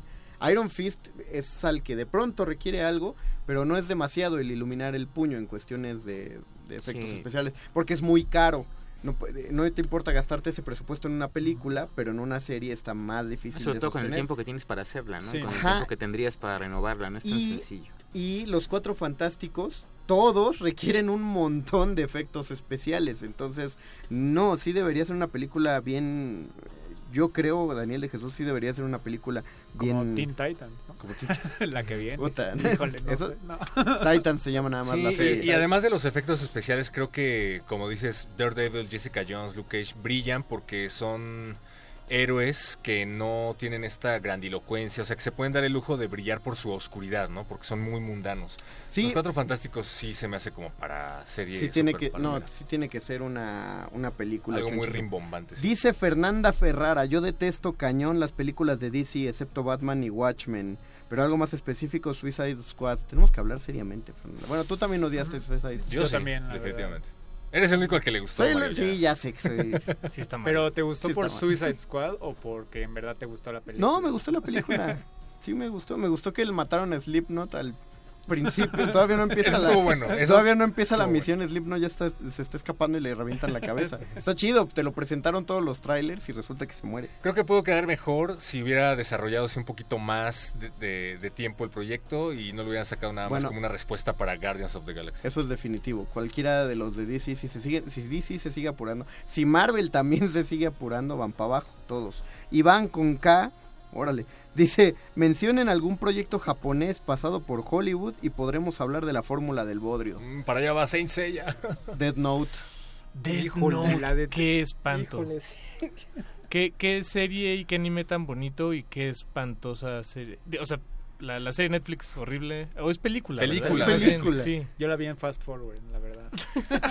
Así de, voy a adelantarle Así, cada... Yo reactivé mi cuenta de Netflix por esa maldita película. Afortunadamente ¿Valió la pena? estrenaron- Sí, no, claro que no. ¿Y Ah, bueno, sí, porque creo que estrenaron El Chapo por esa por esas fechas. No, La no puedes, telenovela no puedes de- venir a hacer un programa de, de lo peor de lo peor y decir que te pusiste a ver el Chapo. Pues estuvo tan mala Dead Note que terminé viendo. Oye, El Chapo está muy bueno. Sí, Sí, está no, no chido el está Chapo. Sí. Sí, sí, sí. Ah, Yo bueno. sí la- yo- Es Está bien documentado. No, la verdad hablé como los que hablan mal de la Casa de las Flores. Hablé por puro prejuicio. Porque la neta, gente, ni la han visto. Están No, hablando no, por no. prejuicio. Yo sí la vi. me Ya, perdón. yo vi Luis Miguel, pero ya está ahí. Ya. Muy bien. No, no, no- no Muy bien. podemos seguir. Ab- Abran su corazón. ¿Quién más vio Luis Miguel? Yo también Sí, yo también la vi, sí, Muy sí. bien. Ay, Víctor. Ya, Víctor. Tenías que trabajar en la. Academia de la Es más, a Luis. Miguel deberían hacerle su cómic. ¿No ha aparecido Luis Miguel en ningún cómic? Por ahí. así? Cállate, cállate, Gabo. ¿Sabes, sabes el poder que tienen esas palabras? Hay, hay un cómic de Punisher y Eminem. O sea, por eso lo justo, Bueno, ¿eh? también está el de Barack Obama y Spider-Man. Ay, Dios mío. Ah, Digo, hablando de gente que aparece de Y en uno y, y en dos cómics de Iron Man, de Invincible Iron Man, de los últimos que salieron, Iron Man sale practicando boxeo con el primer ministro de Canadá, No. con Justin Trudeau. Ya. Y No. Justin Trudeau boxea mejor que Tony Stark. Y, e intercambian así asuntos sobre la paz mundial. Ah, en la, en la Guerra Civil 2 sale Justin Trudeau, sí, muy bonito. ¿Eso, eso, eso es ¿Legal? pr- propaganda? Claro. Pues no sé, son, no, no, no. es a Canadá y los cómics son gringos. O sea, si hubiera salido en, no sé. Pero no quedan mal parados. ¿O será contenido pagado o será nada más una idea, una No, excelente que- idea que, que sí... Mira, a ver, ahorita que se llevan mal tan, que se llevan tan mal Trump y Trudeau, a ver si le vuelven Mira, a si hacer un el tan escritor, si el escritor le cae bien el político, si quiere lo mete. Sí, no tienes toda la razón. O sea, si hacemos el cómic chido del Chapulín Colorado, le ponemos un teléfono rojo directamente a Palacio Nacional. Y que conteste Y que PG. contexte, exacto, AMLO lo llama y le da las misiones. ahorita. Así que le diga, este, tenemos una emergencia, Chapulín, rápido. Eh, Ya les estoy dando ideas y de las buenas. Dice, no es cierto, yo quiero mucho a mi viejecito. Dice Aarón Barreto. ¿Recuerdan la maravilla que fue Robocop de los 80 y el bodrio que fue Robocop de hace algunos años Sí, no. con y hasta robó a Michael Keaton? Este Aarón ya no le tiene temor a Dios. Yo, yo ahí sí voy Y a... lástima con Gary Oldman también, actorazo. Fue, fue de la época que hicieron pésimos reboots, Robocop, Pero no, eh, no sé Total si fue tan pésimo. Yo sí llegué como a la parte en la que lo convierten y dije, esto no tiene... No, no, no va a Es que a sí ningún viste el. Robocop original, Víctor. Por Es supuesto. que ahí sí Tiene las una de tres. las mejores muertes que hay de lo allá más afuera. sangriento que hay Sí. afuera, allá en el mundo. Cuando Sí, en los tipo de 80 los superhéroes de ficción peleaban contra las corporaciones, ¿no? Ajá. Y, y sí era sangriento. O sea, que Sí. si algo tenía Robocop es que era muy violento. Sí, de, de hecho, bueno, a lo mejor fui muy condescendiente, pero eh, recuerdo que ese, ese reboot sí lo vi como con un ojo de tolerancia, ¿no? Y amor, porque a mí me gusta mucho el, el personaje. De hecho, creo que también cuando era niño me impactó la forma en la que lo cosían, ¿no? A balazos, para, o sea, de tal modo que tuvieron que hacerlo robot después. Pero justamente creo que igual me volvió muy condescendiente con el tiempo, ¿no? Pero no, no, no, no, no me pareció tan pésima la película justo porque pues buscaba como encajar, ¿no? En, en otro tipo de espectadores y al final consiguieron hacer con la tecnología, digamos, algo que, que funcionara y demás. Pero, bueno, o sea, no negaré que pudiera ser mala, Estás- pero tampoco que sea pésima. ¿no? Estás abogadeando al diablo, Víctor. No importa. es como ve, dice el Zarco, ahí sí va solo el conde con la de Suicide Squad, paso sin ver. Soy, soy de las tres personas que les gustó Suicide Squad. Los otros dos son Jared Leto y el miembro de la academia que le dio el Oscar por, eh, que- maquillaje. Ajá, a mí- Está chido el maquillaje. Sí, pero a mí Vamos a a mí eso- pintar a un tipo del pelo verde y ganémonos un Oscar. Se llama Sí. concepto. No, además...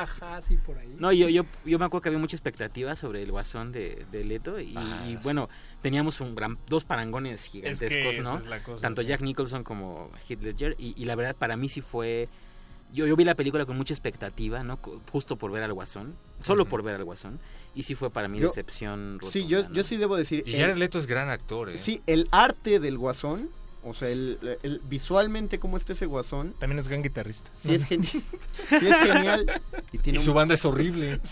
Y tiene un, dicen las malas lenguas por ahí. de- Un tatuaje. Un tatuaje, pero enorme, de esos. Este, de- de- que, ¿qué? Ah, eh, Perdón, ñoño, no no, sí, sí. No, que el arte está chido, o sea, a mí sí me parece que es una buena imagen, pero está muy mal actuado. Sí. Eh, dice, ah no, dice aquí Jack Blair, no es por defender las causas perdidas, pero a veces esas películas malas tienen algo que te llama la atención y quieres buscar el material original y te llevas una agradable sorpresa. A mí me pasó con la película de Constantine de Keanu Reeves. Pero esa es buenísima. Constantine es buena. Es buenísima, yo Sí. creo que, digo, nada que ver quizá con el personaje del cómic, pero, pero Sí, es muy no. buena. Fíjate qué buen Sí tiene- ejemplo pero sí de un tiene- producto que no respeta del todo la esencia original de un personaje, pero que sigue sosteniéndose por sí misma. Yo sí creo. extrañé la, la, la secuela porque además es de esas películas que por un lado tienes un mundo eh, ficticio tirando a superhéroe, tirando a cosas así, y por otro lado planteamientos, digamos, eh, bastante serios, ¿no? En términos de cómo funciona aparentemente y en la tradición popular el, el mundo eh, sobrenatural y esas ondas del infierno, por ejemplo, ¿no? Y para mí el personaje que se lleva la película es, es, eh, el diablo, ¿no? Sí, Ah, Lucifer. uh. El No diablo sé- es... No sé quién es el actor, no sé quién es el actor, pero son de los tres mejores diablos que hay en el, en el cine. Sí, no, no, ¿Cuáles fue son los otros dos? El, el- el primer lugar Al es Pacino. Al Pacino en El abogado claro. del diablo. El segundo lugar es este caballero haciendo a Lucifer en Constantine. Y el tercer lugar es Davy Jones en Piratas del Caribe. Es el diablo del mar. No, no lo Piénsalo, piénsalo, eso, piénsalo, eh. Paquito. Te lo Tilda Swinton. Bueno, también eh, Como- eh, Elizabeth. Ah, Tilda eh, Swinton como el arcángel Gabriel. Gabriel también estuvo increíble. Sí, con las alas cortadas, increíble. Sí, es que no, no, no creo que Constantine no cabe aquí. Constantine no va aquí. Sí, no, no. Peter Stormare es el diablo. ¿Pero qué dices, Paco? Luego te veo murmurar al micrófono. Sí, perdón, perdón. no tengo idea de qué me. Me chocan esos programas en donde todos hablan al mismo tiempo. A mí no. Dice Miguel Ag, Ice Q, ese compa no sale en la serie de la ley y el orden. No, No, ese es es Ice T. Sí. Son distintos, ya, ya sé que todos son raros. Ah, o sea que ves la Mira, iba, a ser, iba a el chiste, pero para que no me veten de Radio Nam, vamos a hacer una pausa musical. ¿Qué pasó? Ice-T tiene una banda de metal, de rap metal, de buen rap metal que se llama Body Count. Haz tu Escúchame. programa, perro. Haz un programa de metal para, tiene- esa- para dar esos datos. Qué oso, nadie va a escuchar eso. Metálisis todos los viernes a las 8 de la noche. Vamos a escuchar el último, nuestra última selección musical para entrar al final de este programa. Es el tema, sí, del gran elefante en la habitación, Linterna Verde, el tema principal. Y regresamos al Calabozo de los Vírgenes para cerrar tema. Todo lo divertido va aquí. Hasta Ryan Reynolds. El calabozo de los vírgenes.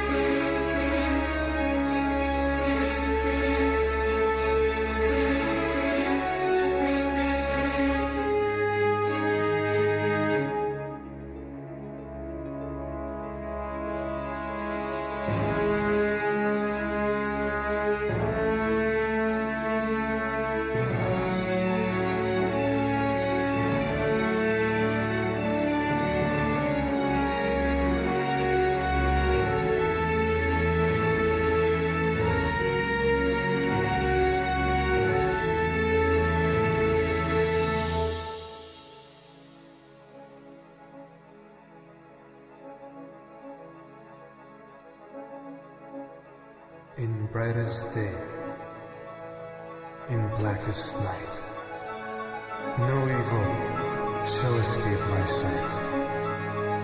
Let those who worship evil's might beware my Green Lantern's light.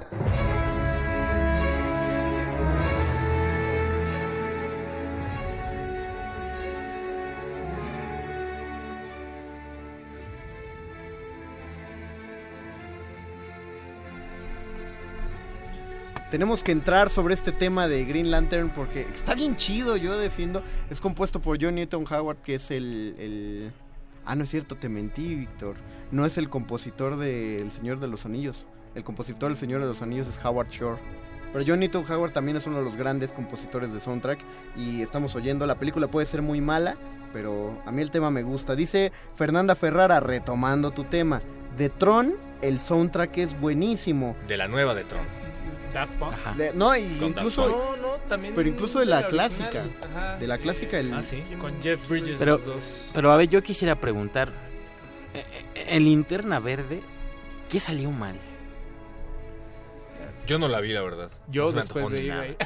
No, ¿sabes? Creo que le faltó emoción.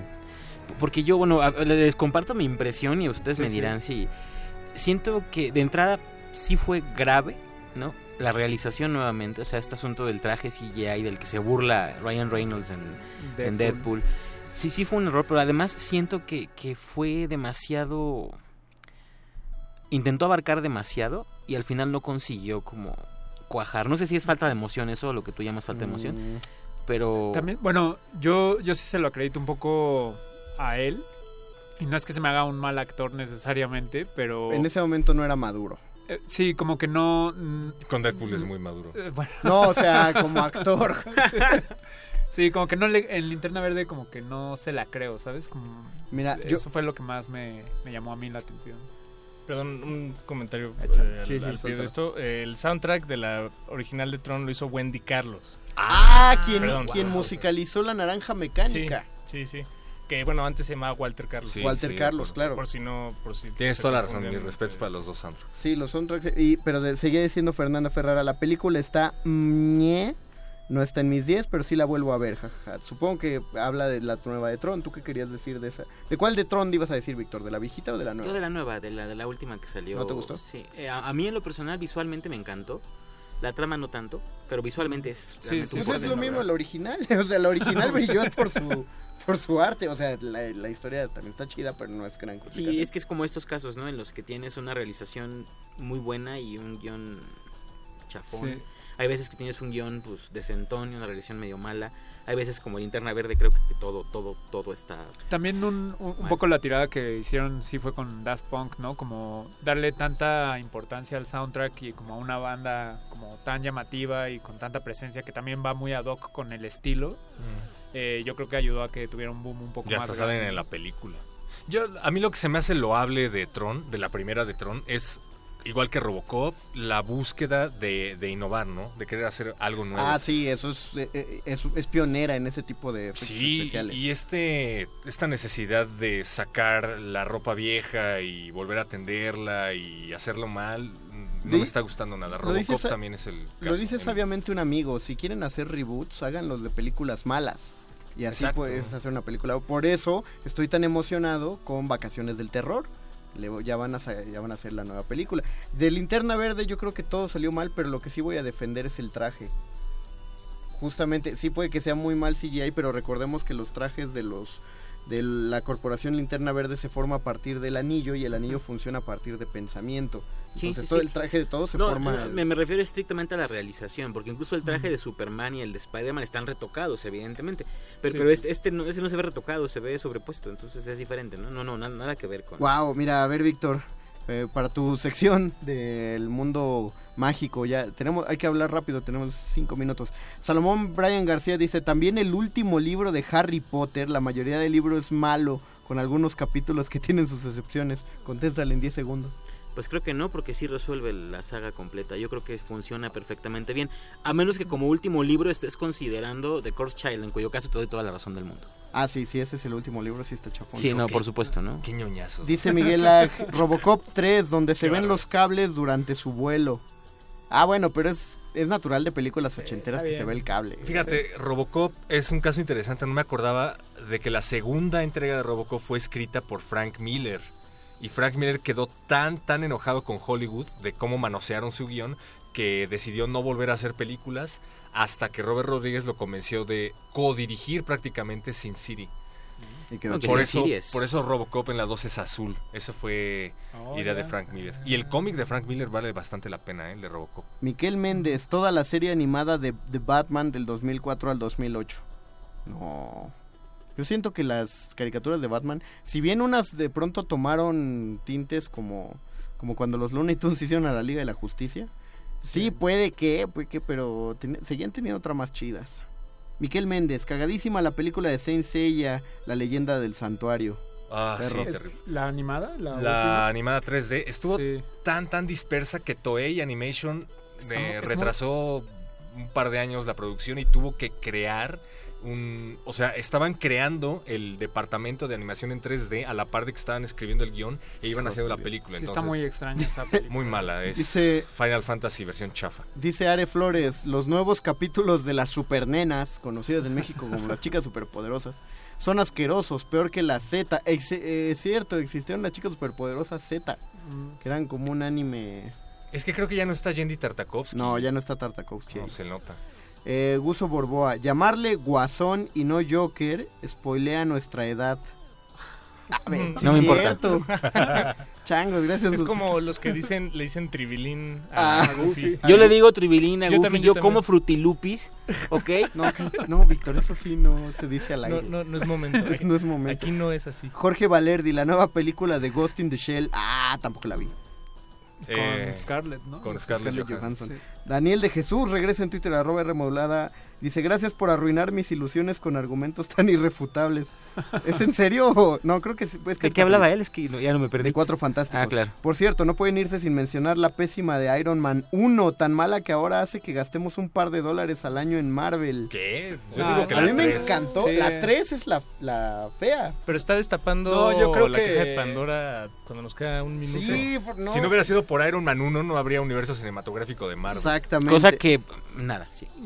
Yo, yo sí quiero, bueno, Sí, tienes 10 segundos. No, no es eh, nada más rapidísimo. Superman 64. Ah, Hablando de de, los- cosas terribles. De los peores juegos de toda la existencia. Miquel Méndez, fuera de tema, ¿para cuándo el especial de retas de Mario Kart en cabina? Pronto, Lesbia Ramos, cualquier adaptación gringa en live action de algún animanga es, es nefasta. Death Sí, de. Dragon Ball, Ghost in the Shell, etcétera. Y con esto nos despedimos. Pudimos, ni siquiera entramos en la dinámica de tantas cosas que teníamos. Es que hay muchas cosas terribles. Bien Hay que hacer malas, otra. Qué feo. Ya haremos otro, la segunda parte, la venganza de lo peor de lo peor. Agradecemos a Andrés Ramírez en la operación técnica de esta cabina. Muchas gracias, Oscar El Voice, en tu excelente Gracias, producción. Qué chido tu fondito de, de, este, de Evanescence en Sí, 8 bits. ah. Está bien padre.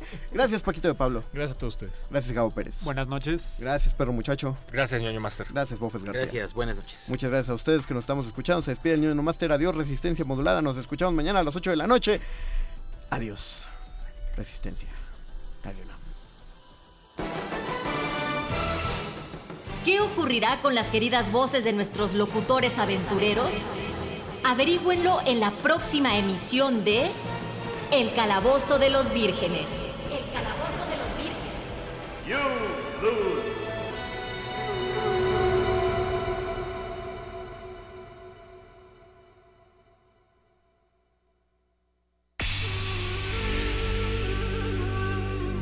Por siglos nos hemos hecho escuchar.